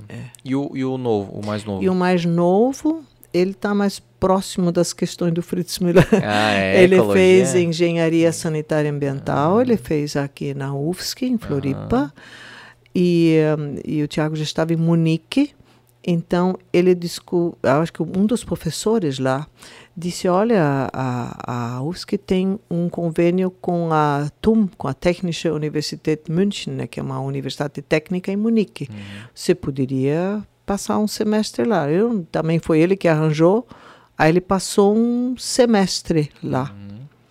Porque o irmão também já estava lá. Mas ele foi para lá, ficou um semestre. Ele também, para se manter, foi trabalhar em pizzaria, fez um monte de coisa, mas foi, você acha, um bom É, aprendizado, claro. né? E nesse semestre ele eh, teve contato ali na área específica dele com um pesquisador da, da questão de, de, de, de, de, pesquisa de água, sabe? De, de, de, digamos, de renovação de água, águas eh, fluviais e águas que bem, os grandes centros, né? Sim. O mar, tratamento de água. o tratamento de água. E esse professor disse para ele, aliás, esse professor que continua, não, com, com o qual ele continua até hoje, ele é casado com uma brasileira. Ah, Então ele e ele tinha uma noção de português e conhecia o Brasil porque ele tinha estudado a bacia amazônica, né, Oh. esse alemão. Então ele disse: "Olha, Tito, você pode voltar para cá. Você vai lá para o Brasil, termina o seu curso e vem para cá. Quem sabe você pode fazer o estágio aqui." E olha, não era de praxe fazer o estágio fora, internacional. E ele conseguiu fazer. Ele fez, depois ele veio, só fechou o curso aqui, apresentou os trabalhos, voltou para Munique, aí já tá, isso foi, acho que 2007, 2008, uma coisa assim. E quando ele voltou, ele tinha terminado aqui, se formado e tudo, o professor lá, ele ele estava pleiteando a assumir uma cadeira na universidade, porque uma coisa é você ser pesquisador, mas você assumir uma cadeira geralmente é só quando a, a a- a- esse lugar vaga, às vezes por falecimento ou saída de um professor, o que é muito É, raro, muito e você não escolhe a cidade nem a universidade. E ele foi transferido, esse Mark foi transferido para Bochum, né, que é uma cidade para cima de Frankfurt, não muito distante da cidade de Essen. E ele levou os estudantes, todo mundo que estava pendurado nele, mestrandos, doutorando, ele levou com ele. E o meu filho foi um deles. aham. E ele está lá até hoje. E hoje ele é um, ele é, com pesquisa, com doutorado e ele pesquisa novas energias. Uau, então ele é todo bacana. voltado para a questão da natureza. Da natureza, né? Energias É. renováveis, né? Exatamente. Sust- é, né? Sustentabilidade. É, exatamente. Que legal. Que massa. Olha só, realmente tudo a ver com o Fritz Müller, É, né? então, e ele, ele sim, ele ficou interessado. E o mais curioso ainda, isso até eu já mencionei em outro momento, que o filho dele mais velho, o Theo, que agora fez seis anos, Aham. nasceu no dia 31 de março, no mesmo dia que Fritz Müller. Uau, olha só. É. Que, e que, que ano que foi? Esse menino nasceu em 2016. 16. É, ele fez seis, ele, seis anos. ele fez seis anos é, em Ah, março agora. legal. É. Poxa, que, né? Pois é. É tão difícil, né? Pô, tu É. tem 365 chances, né? É. Tu acerta Pois é. exatamente. o- É, no mínimo é curioso, né? E ele, o Fritz, então, do menino, é pentavô, né? Porque por Pois é, porque filhos. eu é- sou tetra, os meus filhos são penta, eu acho que os filhos deles são hexa, né? Hexa, né? Pelos meus Ah, cálculos. pois é, Nesse verdade, inteirinho eu tenho três netos. É, É. Olha só, que legal. E então, fantástico saber que É. eles estão né, muito bem encaminhados Então. e tal. E aí, nesse retorno, então, né, que daí aconte- aconteceu mais ou menos é, essa caminhada dos filhos ali, a professora Pois daí. é. E eu, eu sei que eu fiquei um ano, digamos, eu fiquei um ano assim, eu quase que me dei um ano sabático, assim, Aham. sabe? Eu tive que processar tudo aquilo que eu tinha vivenciado em São Paulo. Eu me lembro que era muito, para mim, muito difícil mexer nos materiais, porque eu trouxe muito material de lá. Eu chorava muito, porque eu me vinha, meus, aqueles meus alunos, que tudo me vinha à memória, foi realmente complicado.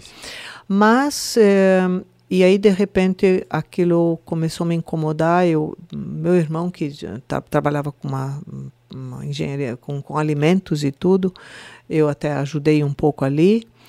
Mas eu senti muita falta da sala de aula, eu senti falta da educação, do ensino, e começou a me dar um vazio, um desespero.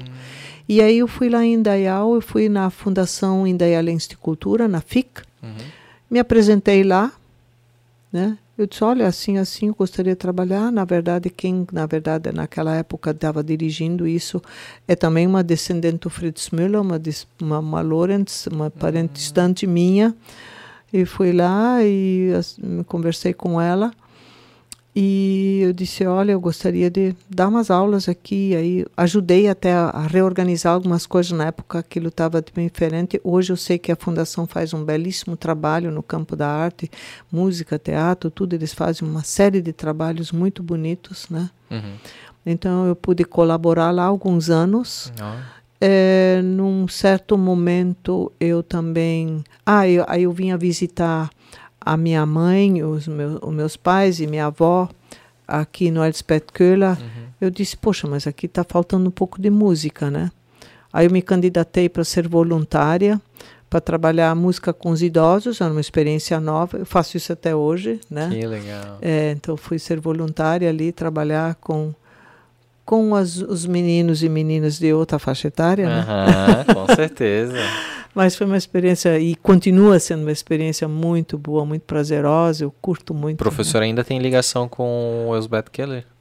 Como né? voluntário? Sim, eu ainda, ainda sou voluntária lá. Ah, que É, legal. faz 20 anos agora. Depois que começou, nunca mais. Não, nunca mais deixou de- parei, assim. Tivemos que parar na pandemia, aquela coisa toda, Aham, né? Mas é, é muito Que interessante. legal. E eu também, durante um período, eh, eh, que eu conheci através do meu irmão, o CEVAP, que é um centro de apoio visual eh, para crianças com baixíssima visão e crianças cegas, que a professora Lourdes coordenava. Uhum. E, e ela uma vez veio conversar com meu irmão, eu a conheci, eu disse, eh, eu vi ela falando, eu disse, poxa, essas crianças eu precisavam de música, né?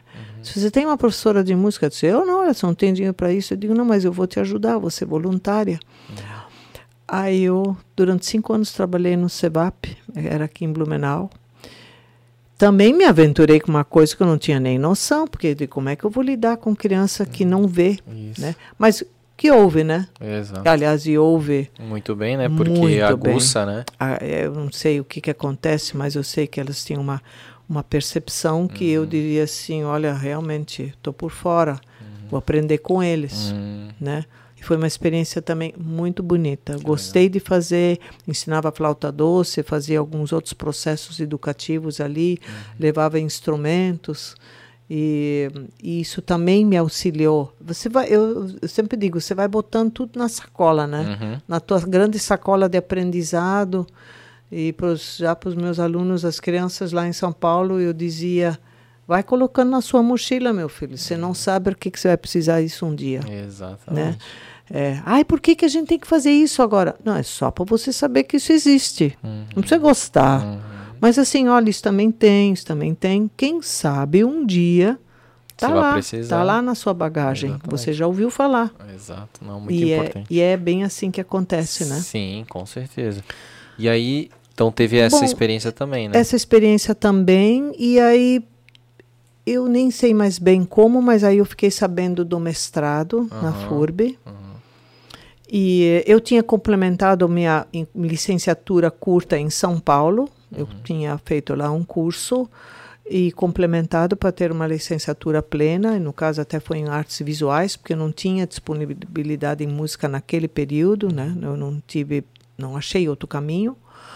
E aí eu tinha então uma graduação básica completa para poder entrar fazer uma pós-graduação. Uhum.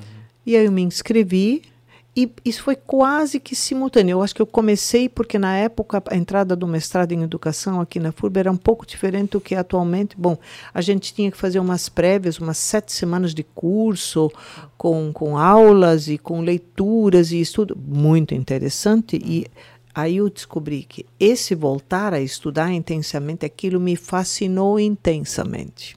Eu gostei demais, digo, puxa, agora, depois de tanto tempo, tudo que era processo teórico fazia um sentido perfeito para mim, porque eu tinha toda aquela bagagem da prática da sala de aula. Uhum.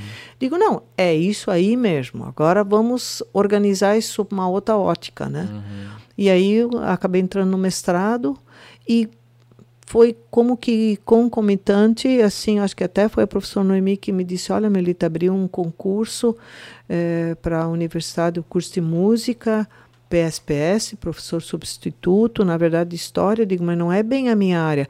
É, mas a gente está precisando, você, quem sabe, tenta fazer o concurso. Fiz o concurso e acabei entrando. Oh. E foi assim que eu entrei. Mas aí, de certa forma, caminhando junto até com o mestrado. Isso uhum. também foi, foi muito bom, sabe? Uhum. Porque no começo eu dei algumas disciplinas. É, essa de, de, de e ainda estava finalizando a última turma de educação artística, sabe, da, do, eh, de, um, de uma licença, de um curso que era comum, uhum. não era as, depois as, as licenciaturas separaram, mas essa é uma história também que eu não sei dizer com tanta precisão. Né? Quem poderia de, lhe contar isso direitinho seria a professora Marilene Schramm, sabe? Uhum. Ela tem isso na ponta da língua.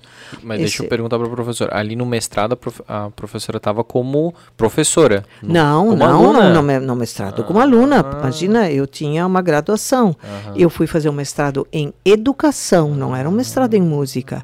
Mas dentro do mestrado em educação, eu acabei pesquisando uma questão da música dentro da educação né? E eu tive muita sorte com a equipe de professores que estava lá na época, a professora Conceição e o professor Gilson, que hoje estão lá em, no Rio Grande do Norte, mas eu, graças a Deus, continuo em contato com eles. E ela foi minha orientadora, mas assim, diria que o professor Gilson quase foi meu co co, é, co orientador, assim, uhum. foi muito bom. E, uh, e uh, foi um, foram assim dois anos de estudo intenso e eu literalmente mergulhei naquilo, sabe assim. E eu sei que tinha gente, eu era uma das mais velhas da turma, né? Uhum e tinha muita gente jovem assim que chegava e eh, reclamava disso, daquilo. Digo, ah, gente, tudo bem, se você não gosta muito do que o professor diz, vai lá na biblioteca, vai ler alguma outra coisa ou se aprofunda, mas, uhum. sabe, eu não estava mais naquela fase de querer reclamar. Uhum. Eu já sabia que os professores tinham a sua personalidade, seu jeito e sua didática. Não, e você não muda mais não. esse sujeito, você aproveita aquilo o que ele tem de melhor, é, exatamente, extrai aquilo, né? né? O que não for é, bom, não então assim, para mim, para mim aquilo era irrelevante. Uhum. Eu aprendi com todos. Uhum, e eu me lembrava muito do Oscar Zander que dizia: quando você faz alguma coisa que você acha que não é tão boa, aí você já sabe para si no futuro como não fazer, né? Então Exatamente, você também já aprende. Eu, tá? eu costumo falar isso, tu não é. precisa é, seguir os mesmos passos, digamos, negativos de um, de um mau exemplo, né? Não. Tu usa aquele mau exemplo para simplesmente não é. repetir, tu não precisa. É fazer Exatamente. a mesma coisa, né? Então, para é. ter a mesma experiência, é. né? Então, é bem... E aí a coisa foi foi acontecendo, sabe? Eu fui cada vez mais enveredando também pelo curso de música na licenciatura ali na FURB, assumi outras disciplinas, educação vocal, eu dei música e ritmo para turmas do teatro uhum. e uh, e nesse meio tempo depois concluí o mestrado, uhum. defendi a, a, a, a minha dissertação e comecei a participar de muitos congressos, muitos cursos e também é, eu já vinha desde São Paulo é, participando assim que possível dos encontros da Associação Brasileira de Educação Musical, a ABEM. Uhum. né? Que tem cursos, tem encontros nacionais e, e encontros regionais. Vez ou outra eu já participava, mas a partir então de, da volta ao sul participava com mais frequência, porque aí você vai encontrar os seus parceiros de área, de outros lugares, vai poder discutir, vai ouvir o que, que acontece no campo da pesquisa, das investigações na, na sua área específica, e sempre gostei muito, né? Uhum. E, e, dentro da FURB, além das disciplinas, depois que a professora Noemi se aposentou, eu, aí eu também acabei, depois do, depois do mestrado, fazendo o concurso para professora efetiva da universidade e eu assumi as disciplinas que ela tinha. Uhum. Né? A metodologia do ensino da música e as músicas do estágio em música. Que aí eu, sim, a, é, aí era professora mesmo, né? Estava é, lá como dando aula. Mas assim, é, eu digo, foi nessas disciplinas que eu pude realmente colocar em prática toda aquela minha noção de escola, hum. que é fundamental você ter quanto professor, porque um curso de licenciatura forma um professor. Uhum. Então, se você não foi um professor durante um determinado período, você não teve essa vivência, é mais complexo você formar um outro professor, Uhum. porque você não não conhece tanto assim uh, uh, o dia a dia de uma escola, como isso funciona e ter trabalhado na escola regular foi É, Realmente- a- a- teve a teoria e a prática, né? É. Aí você consegue. Não, e eu digo assim, e na escola regular o que eu me refiro Ah. é que você não lida só com crianças que queiram estudar música. Você tem que ali eh, tentar conquistar o Hum. interesse de muita gente. Ah, não, não, não, eu não quero fazer música. Para quê? Não sei o quê, né? Sim, Você tem que conquistar esse- Uhum. essa turma também. perfeito. Tem gente que adora e tem gente Sim. que não, seria melhor se fosse outra coisa. Mas isso é- sempre vai ser assim, sempre é Exatamente. assim. Aí depende como você os motiva. E aí a mesma coisa o professor utilizou para Exata- licenciatura, daí para as É, aulas de E, licenciatura. é, exatamente. E, e principalmente para, eu acho que uma das coisas hum, mais importantes é assim, demonstrar para esses estudantes, porque eles estavam se formando para serem professores numa escola regular. Aham, não necessariamente numa escola de música. sim. E grande parte deles dizia: não, professor, eu só faço isso porque não tem bacharelado, porque o meu negócio mesmo é tocar meu instrumento, ou tocar na banda, ou sei lá, eu, eh, eu não vou ser professora de escola. Imagina, na escola ali não dá para dar aula de música, não tem nada, ninguém quer. E se Eles tinham assim, uma certa assim, não tinham muita noção. Uhum. Digo, não, peraí um pouquinho, depende da escola, né? E então o, a metodologia e principalmente o estágio me deu essa oportunidade de demonstrar um pouco para eles, né? E, e isso eu fiz com muito prazer. Depois também surgiu aquele programa PIBID. Nossa, aquilo foi que aí é a prática na escola. Ali eu também eu gostei demais, coordenei a, a, a, o PIBID de música da FURB durante alguns anos. Aquilo foi e a gente saía para também para outros lugares, para congressos, para seminários, encontrar com outras universidades. É, além de, também da sala de aula ainda, aí eu fui convidada a trabalhar no projeto Arte na Escola, né, que é também um projeto de extensão dentro da FURB, muito forte, né?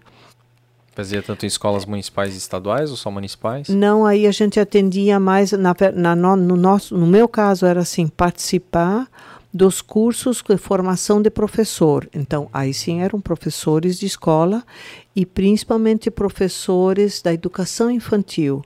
E aí a FURB fazia esse, digamos, um convênio, um acordo com os municípios, com Indaial, com Gaspar, foi os que foram mais fortes e de, de, de mais tempo de permanência. E a gente fez muitos cursos. Eu fui muito eh, dar essas formações e durante muito tempo, muitos anos, com uma colega, com a professora Rosenei Cabral, que é da áreas vi- visuais, ela coordenava esse projeto de extensão e, e ela me convidou.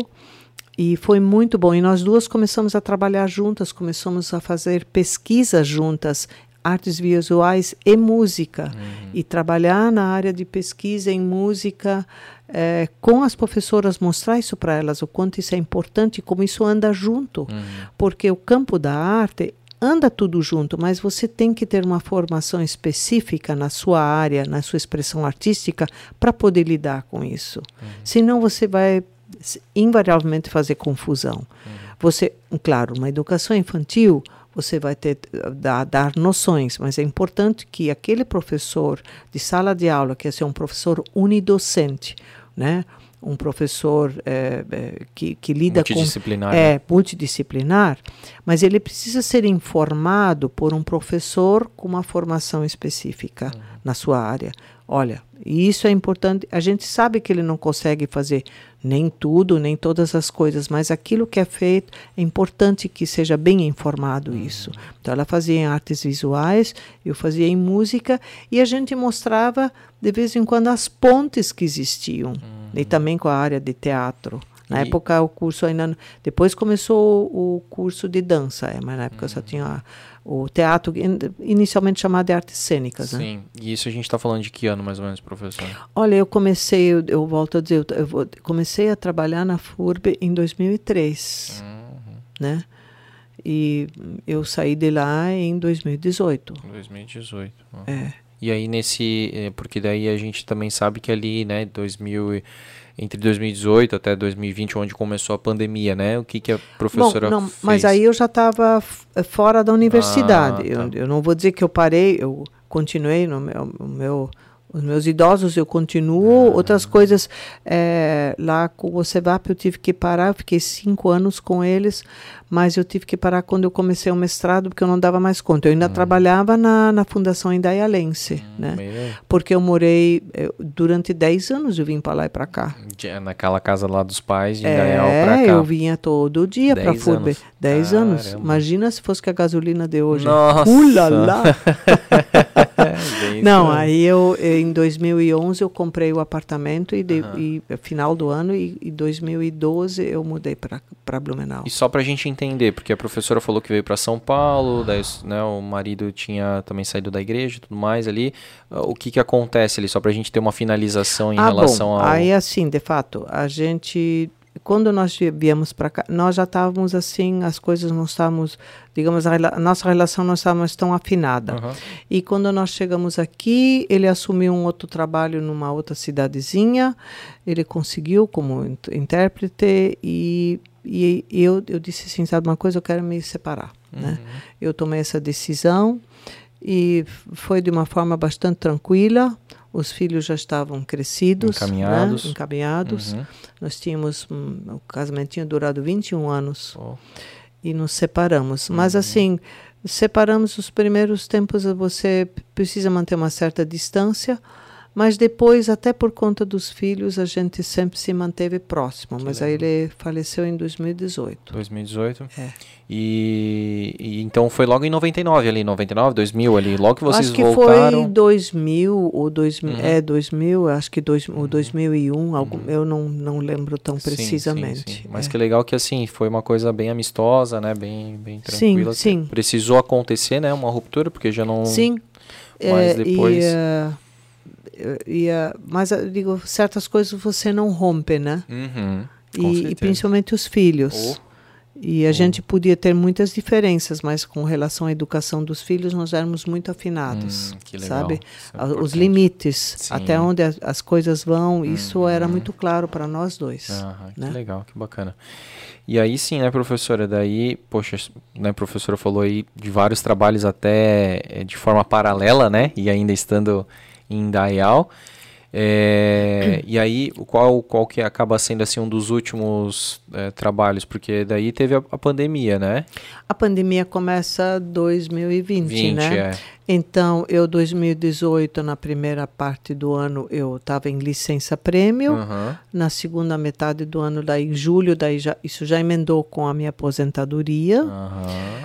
E, e daí os meus filhos disseram: Bom, mamãe, agora você vai poder vir nos visitar com mais frequência, né? é. né? Aí em 2018 eu também fui visitá-los. Ah, que legal. E 2019 eu também fui, né? Uhum. E é, nesse meio tempo também, 2015, primeiro, uma, o segundo casou primeiro, casou em 2015, uhum. né? E o, e o outro casou depois só em 2019. Aí também acabaram É. tendo a oportunidade, É. a professora acabou É. indo para lá daí, né? É, Os mas os casamentos no fim foram no Brasil. Isso, é- Ah. isso, é- isso são histórias particulares muito longas, acho que não Aham. cabe aqui Não. hoje. mas, mas então É. aconteceu no Brasil, É. daí. Não, É, não é, foi não, lá. aconteceram no Brasil. é. Aham. É, no caso, as esposas são brasileiras também. A do meu segundo filho, esse que, que mora em Bochum, do Tito, ela é brasileira. Aham. Ela é de São Paulo, sim. Aham. E eles se conheceram, mas eles se conheceram na Europa. Ah, sim, se conheceram lá. É. Aham. E a, a esposa do meu filho mais velho, do Tiago, ela é americana. Ah, Se americano. conheceram em Munique. É.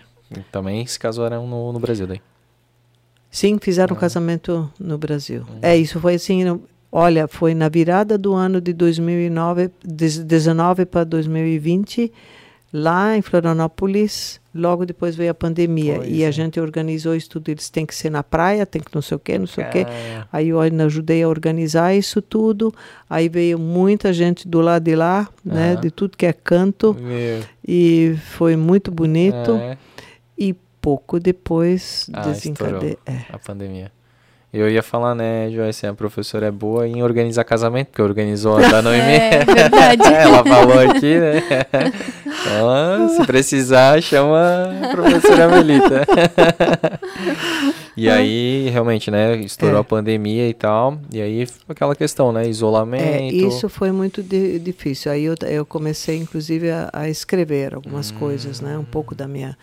Vamos ver no que vai dar, umas mas memórias. É, não assim só memórias, mas assim, mais assim essa minha trajetória profissional, essa minha Da caminhada música. aham. né? Porque às vezes até eu contava certas histórias, porque eu tenho eh, faço até isso, faço até questão de contar em São Paulo. Eu durante muitos anos eu fui para casa do professor Hans Joachim Kohlreuter, né? Kohlreuter é conhecido assim no Brasil inteiro.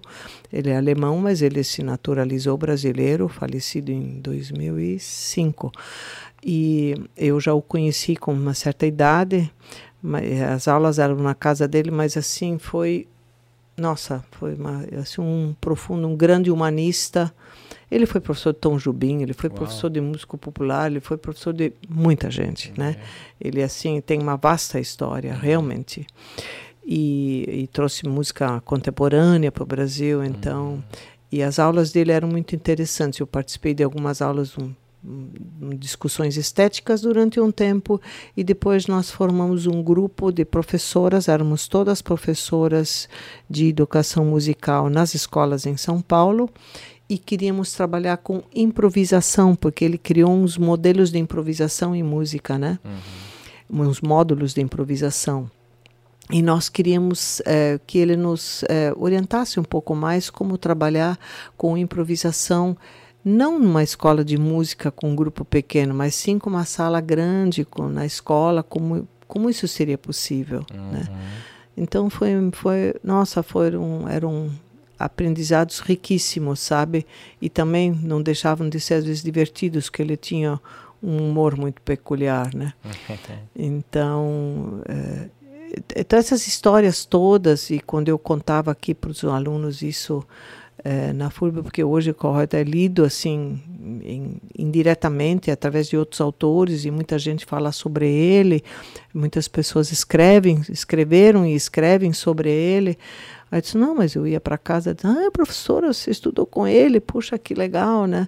Então, escreve isso aí, né? E, então, essas coisas todas acabam motivando, né? Ah, que legal. Então, Legal. eu tô... E eu, eu diria que eh, a produção desse texto, ainda não concluído, mas eh, me ajudou muito na pandemia, porque eu podia me refugiar para dentro do texto. Uhum. né? Eu diria que eu, o texto foi uma espécie de refúgio. É uma terapia. né? É uma terapia e de, aí, aí você trabalha com a memória e trabalha com memória de coisas muito boas Uhum. e isso ameniza um pouco as circunstâncias em que a gente estava vivendo, né? Sim, total. Então isso foi bem importante.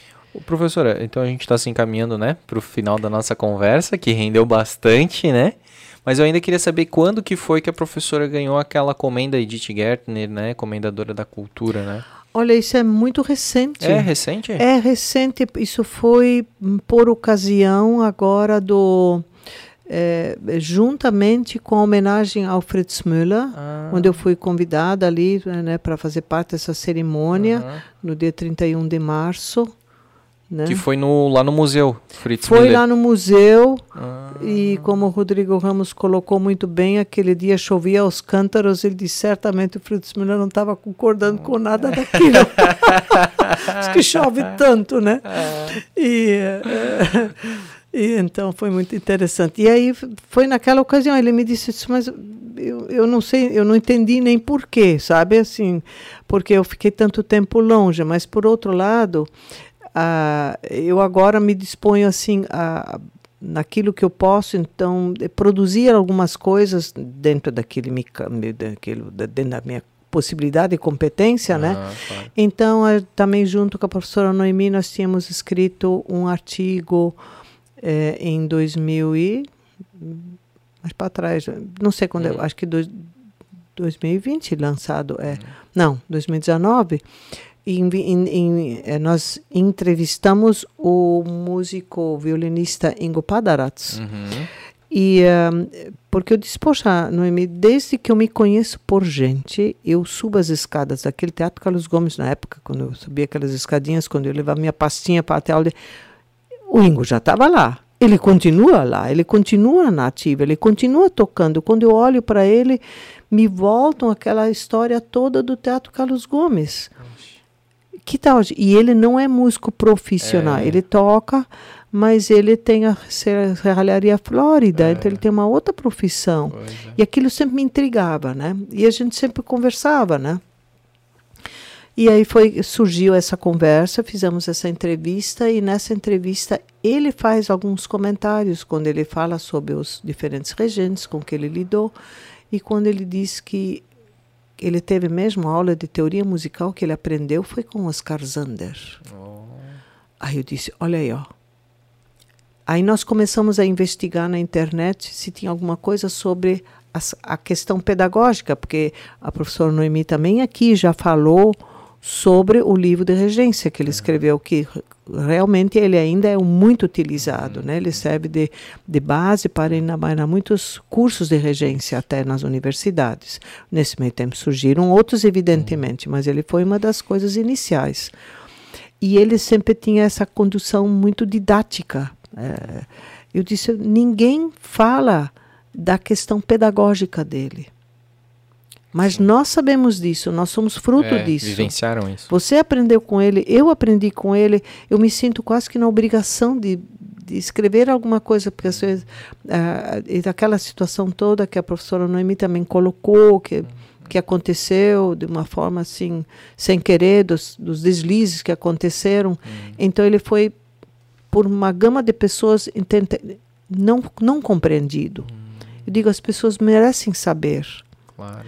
Né? E também para quem está aí hoje, que só ouve falar, que só conhece o livro de regência, mas não sabe da atuação importante que ele teve como pessoa, como formador, como humanista, como formador holístico, como professor que incentivava todos os alunos a, a não desistir, a tocar o barco para frente, para seguir a sua carreira. Né? O Ingo mesmo também diz isso na entrevista, não? Ele estimulava as pessoas a seguir, continue estudando, né? Então eu digo, e aí nós procuramos por tudo. Olha, a gente acessou muitas coisas, nada sobre ele. Eu disse, é, é. urgente que a gente faça isso. Aí né, convidamos Roberto Rospa, que afinal é musicólogo, e ele até disse, poxa, realmente, né, a gente precisa conhecer mais sobre este, Pois este é. grande músico. E aí tá. Tem. É, então isso hum, eu, meio que cada um tá fazendo algum tipo de material para depois pensar em compilar. eu não sei, é, tal, eu acho que ele mereceria um livro sobre ele, né? Isso seria uma outra coisa. Eu não teria condições de fazer isso sozinha, mas assim tem muita coisa, assim só de de, de, de, de, de, falar sobre os seminários de música que aconteceram aqui, você não tem ideia do que que acontecia aqui, o universo que era isso naquelas semanas, naqueles 15 dias que ocorria esse seminário. Poxa. Blumenau se transformava. Era uma coisa assim fantástica, os concertos, tudo. Então a gente também teve contato com pessoas de tudo que é lugar, uhum. sabe, com outros professores, com estudantes que vinham de outros lugares do Brasil, porque eles, claro, eles vinham atrás daqueles professores, né? uhum. né?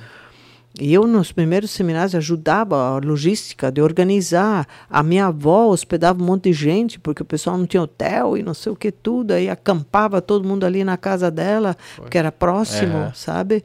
E, e era assim, era uma delícia. A gente fazia música de manhã até de noite, né? Caramba, meu, é. que que época, né? É, foi uma época, época muito boa. Aí sim, é que a escola de música, vale a pena ainda dizer, porque você falando tanto, a gente, além de tudo que fazia estúdio música antiga, o coro e tudo, aí muitas vezes ou o coro ou estúdio música antiga, a gente cantava e tocava muito nas aberturas das exposições organizadas pelo Lindolfo Bell. Hum. Porque na época a galeria Sua Sua era pequena, uhum. ela não tinha espaço. Então ele utilizava o Teatro Carlos Gomes como local para disposição. Lá embaixo, aquela, uhum. É lá onde era restaurante, sabe? Uhum. Naquela entrada. Eu me lembro daquilo, nossa, que também virava assim um outro ambiente. Então a, aí Zander e Bel conversavam e aí a, acontecia Cara. tudo aquilo que tinha dentro do teatro. Então isso era muito precioso. Foi um período assim muito bom. É. E a gente imagina, porque a gente né, não pegou essa época, então a gente fica imaginando, né, esses é. encontros acontecendo, assim, é, é. ter sido fantástico mesmo, né? É. Pessoas assim maravilhosas da arte, né, blumenauense, sim, assim. Sim, então. Ali, né, se conversando, é. Quanta coisa, né, aquele teatro já escutou, já vivenciou, né? Pois é. É Não, uma coisa muito gostosa de se coisa. imaginar. Assim. E ainda tem, depois ele passou por uma reforma, mas eu me lembro antes, né? É, antes da reforma, a gente sabia que tinha problemas ali naquele teto. Infiltração? Aí é, não, não? É, é, é muita madeira. A gente ah, tinha sempre, a gente sempre dizia assim, gente, ainda bem que os cupins estão todos de mãos dadas. É, se um se soltar, se alguém largar a mão ali, não sei o que vai acontecer. Ah, sim, poxa.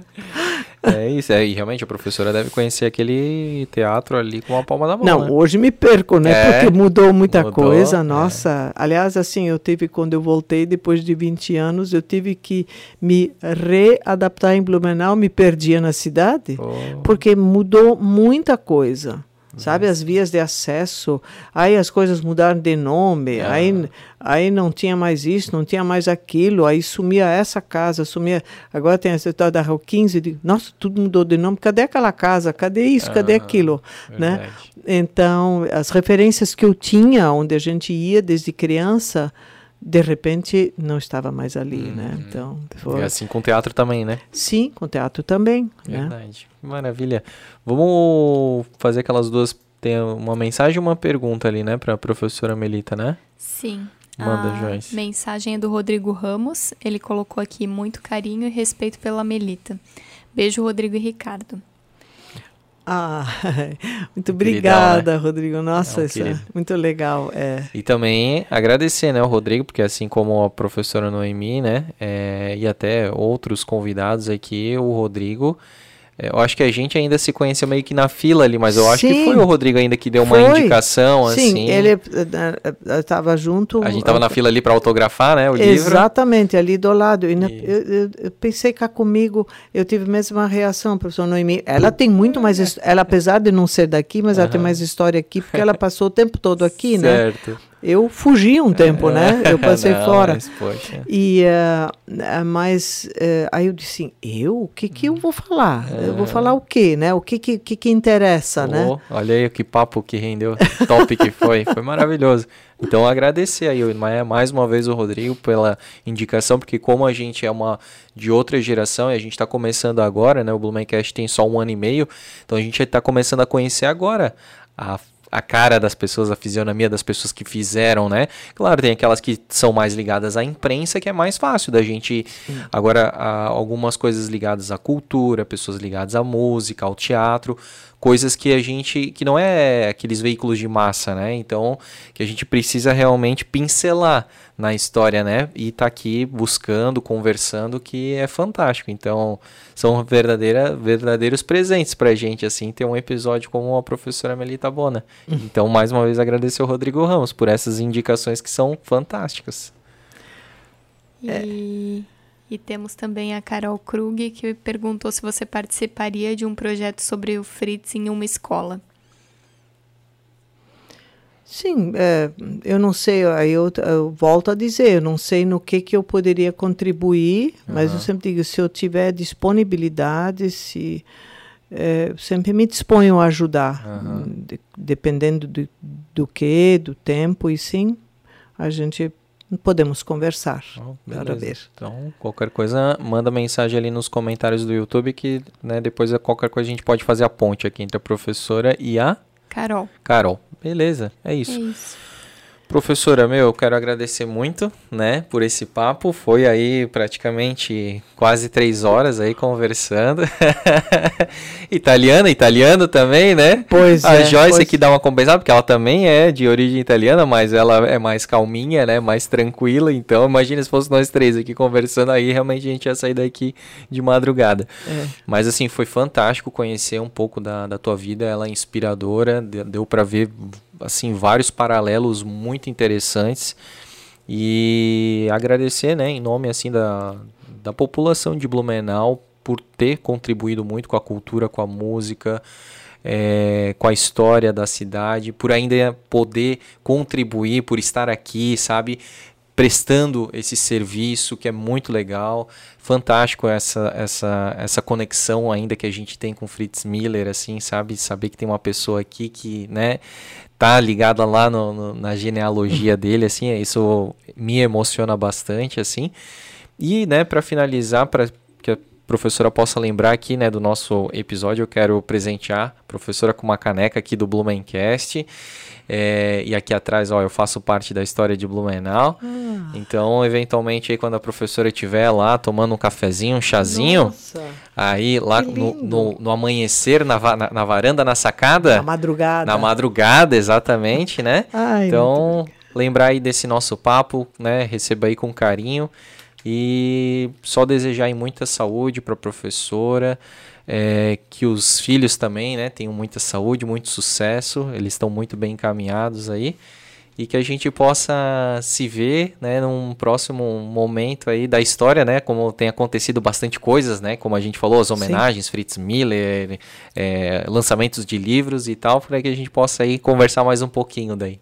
Tá certo, e eu também agradeço, né, agradeço uma oportunidade, assim, eu, né, você vê que eu não tenho exatamente um problema de falar, né? Não, nem um pouco. E, mas assim, porque eu, eu gosto de rememorar, rememorar algumas questões, né? Uhum. Então, se a gente sabe que isso pode contribuir e manter alguma, e a memória mantém algumas coisas vivas, né? Uhum. E, e eu acho que hoje, uh, através desse programa, você consegue a realmente manter muitas coisas vivas aqui, ou reacender, pelo menos. É, verdade. Então, é, acho que é muito importante. Então, foi uma satisfação poder colaborar uhum. dentro daquilo que é possível, né? E agradecer também. Poxa, que legal. Obrigado mesmo, professora. E agradecer aí todo mundo, né, que, que assistiu o episódio até agora é, pedir para você aí, faz um comentário, né? O que, que você achou desse episódio? Você tem alguma relação com a professora Melita Bona? Já foi aluno dela, né? Coloca aqui, enfim, é, sobre o, o, Teatro Carlos Gomes, sobre a música, né? Aqui, aqui de Blumenau. É, isso é muito importante. Também deixa o teu like. Não se esquece de se inscrever. A gente está chegando aí a 3 mil inscritos, então de repente você pode ser o, o número 3 mil aqui do, do Blumencast. E agradecer também a Joyce, né? Que se não fosse ela aí, não, os bastidores não funcionariam, né, Joyce? Estamos aí. Estamos aí. Até o próximo episódio. Até. Vamos tchau, lá tchau. então. Tchau, gente. Valeu. Tchau.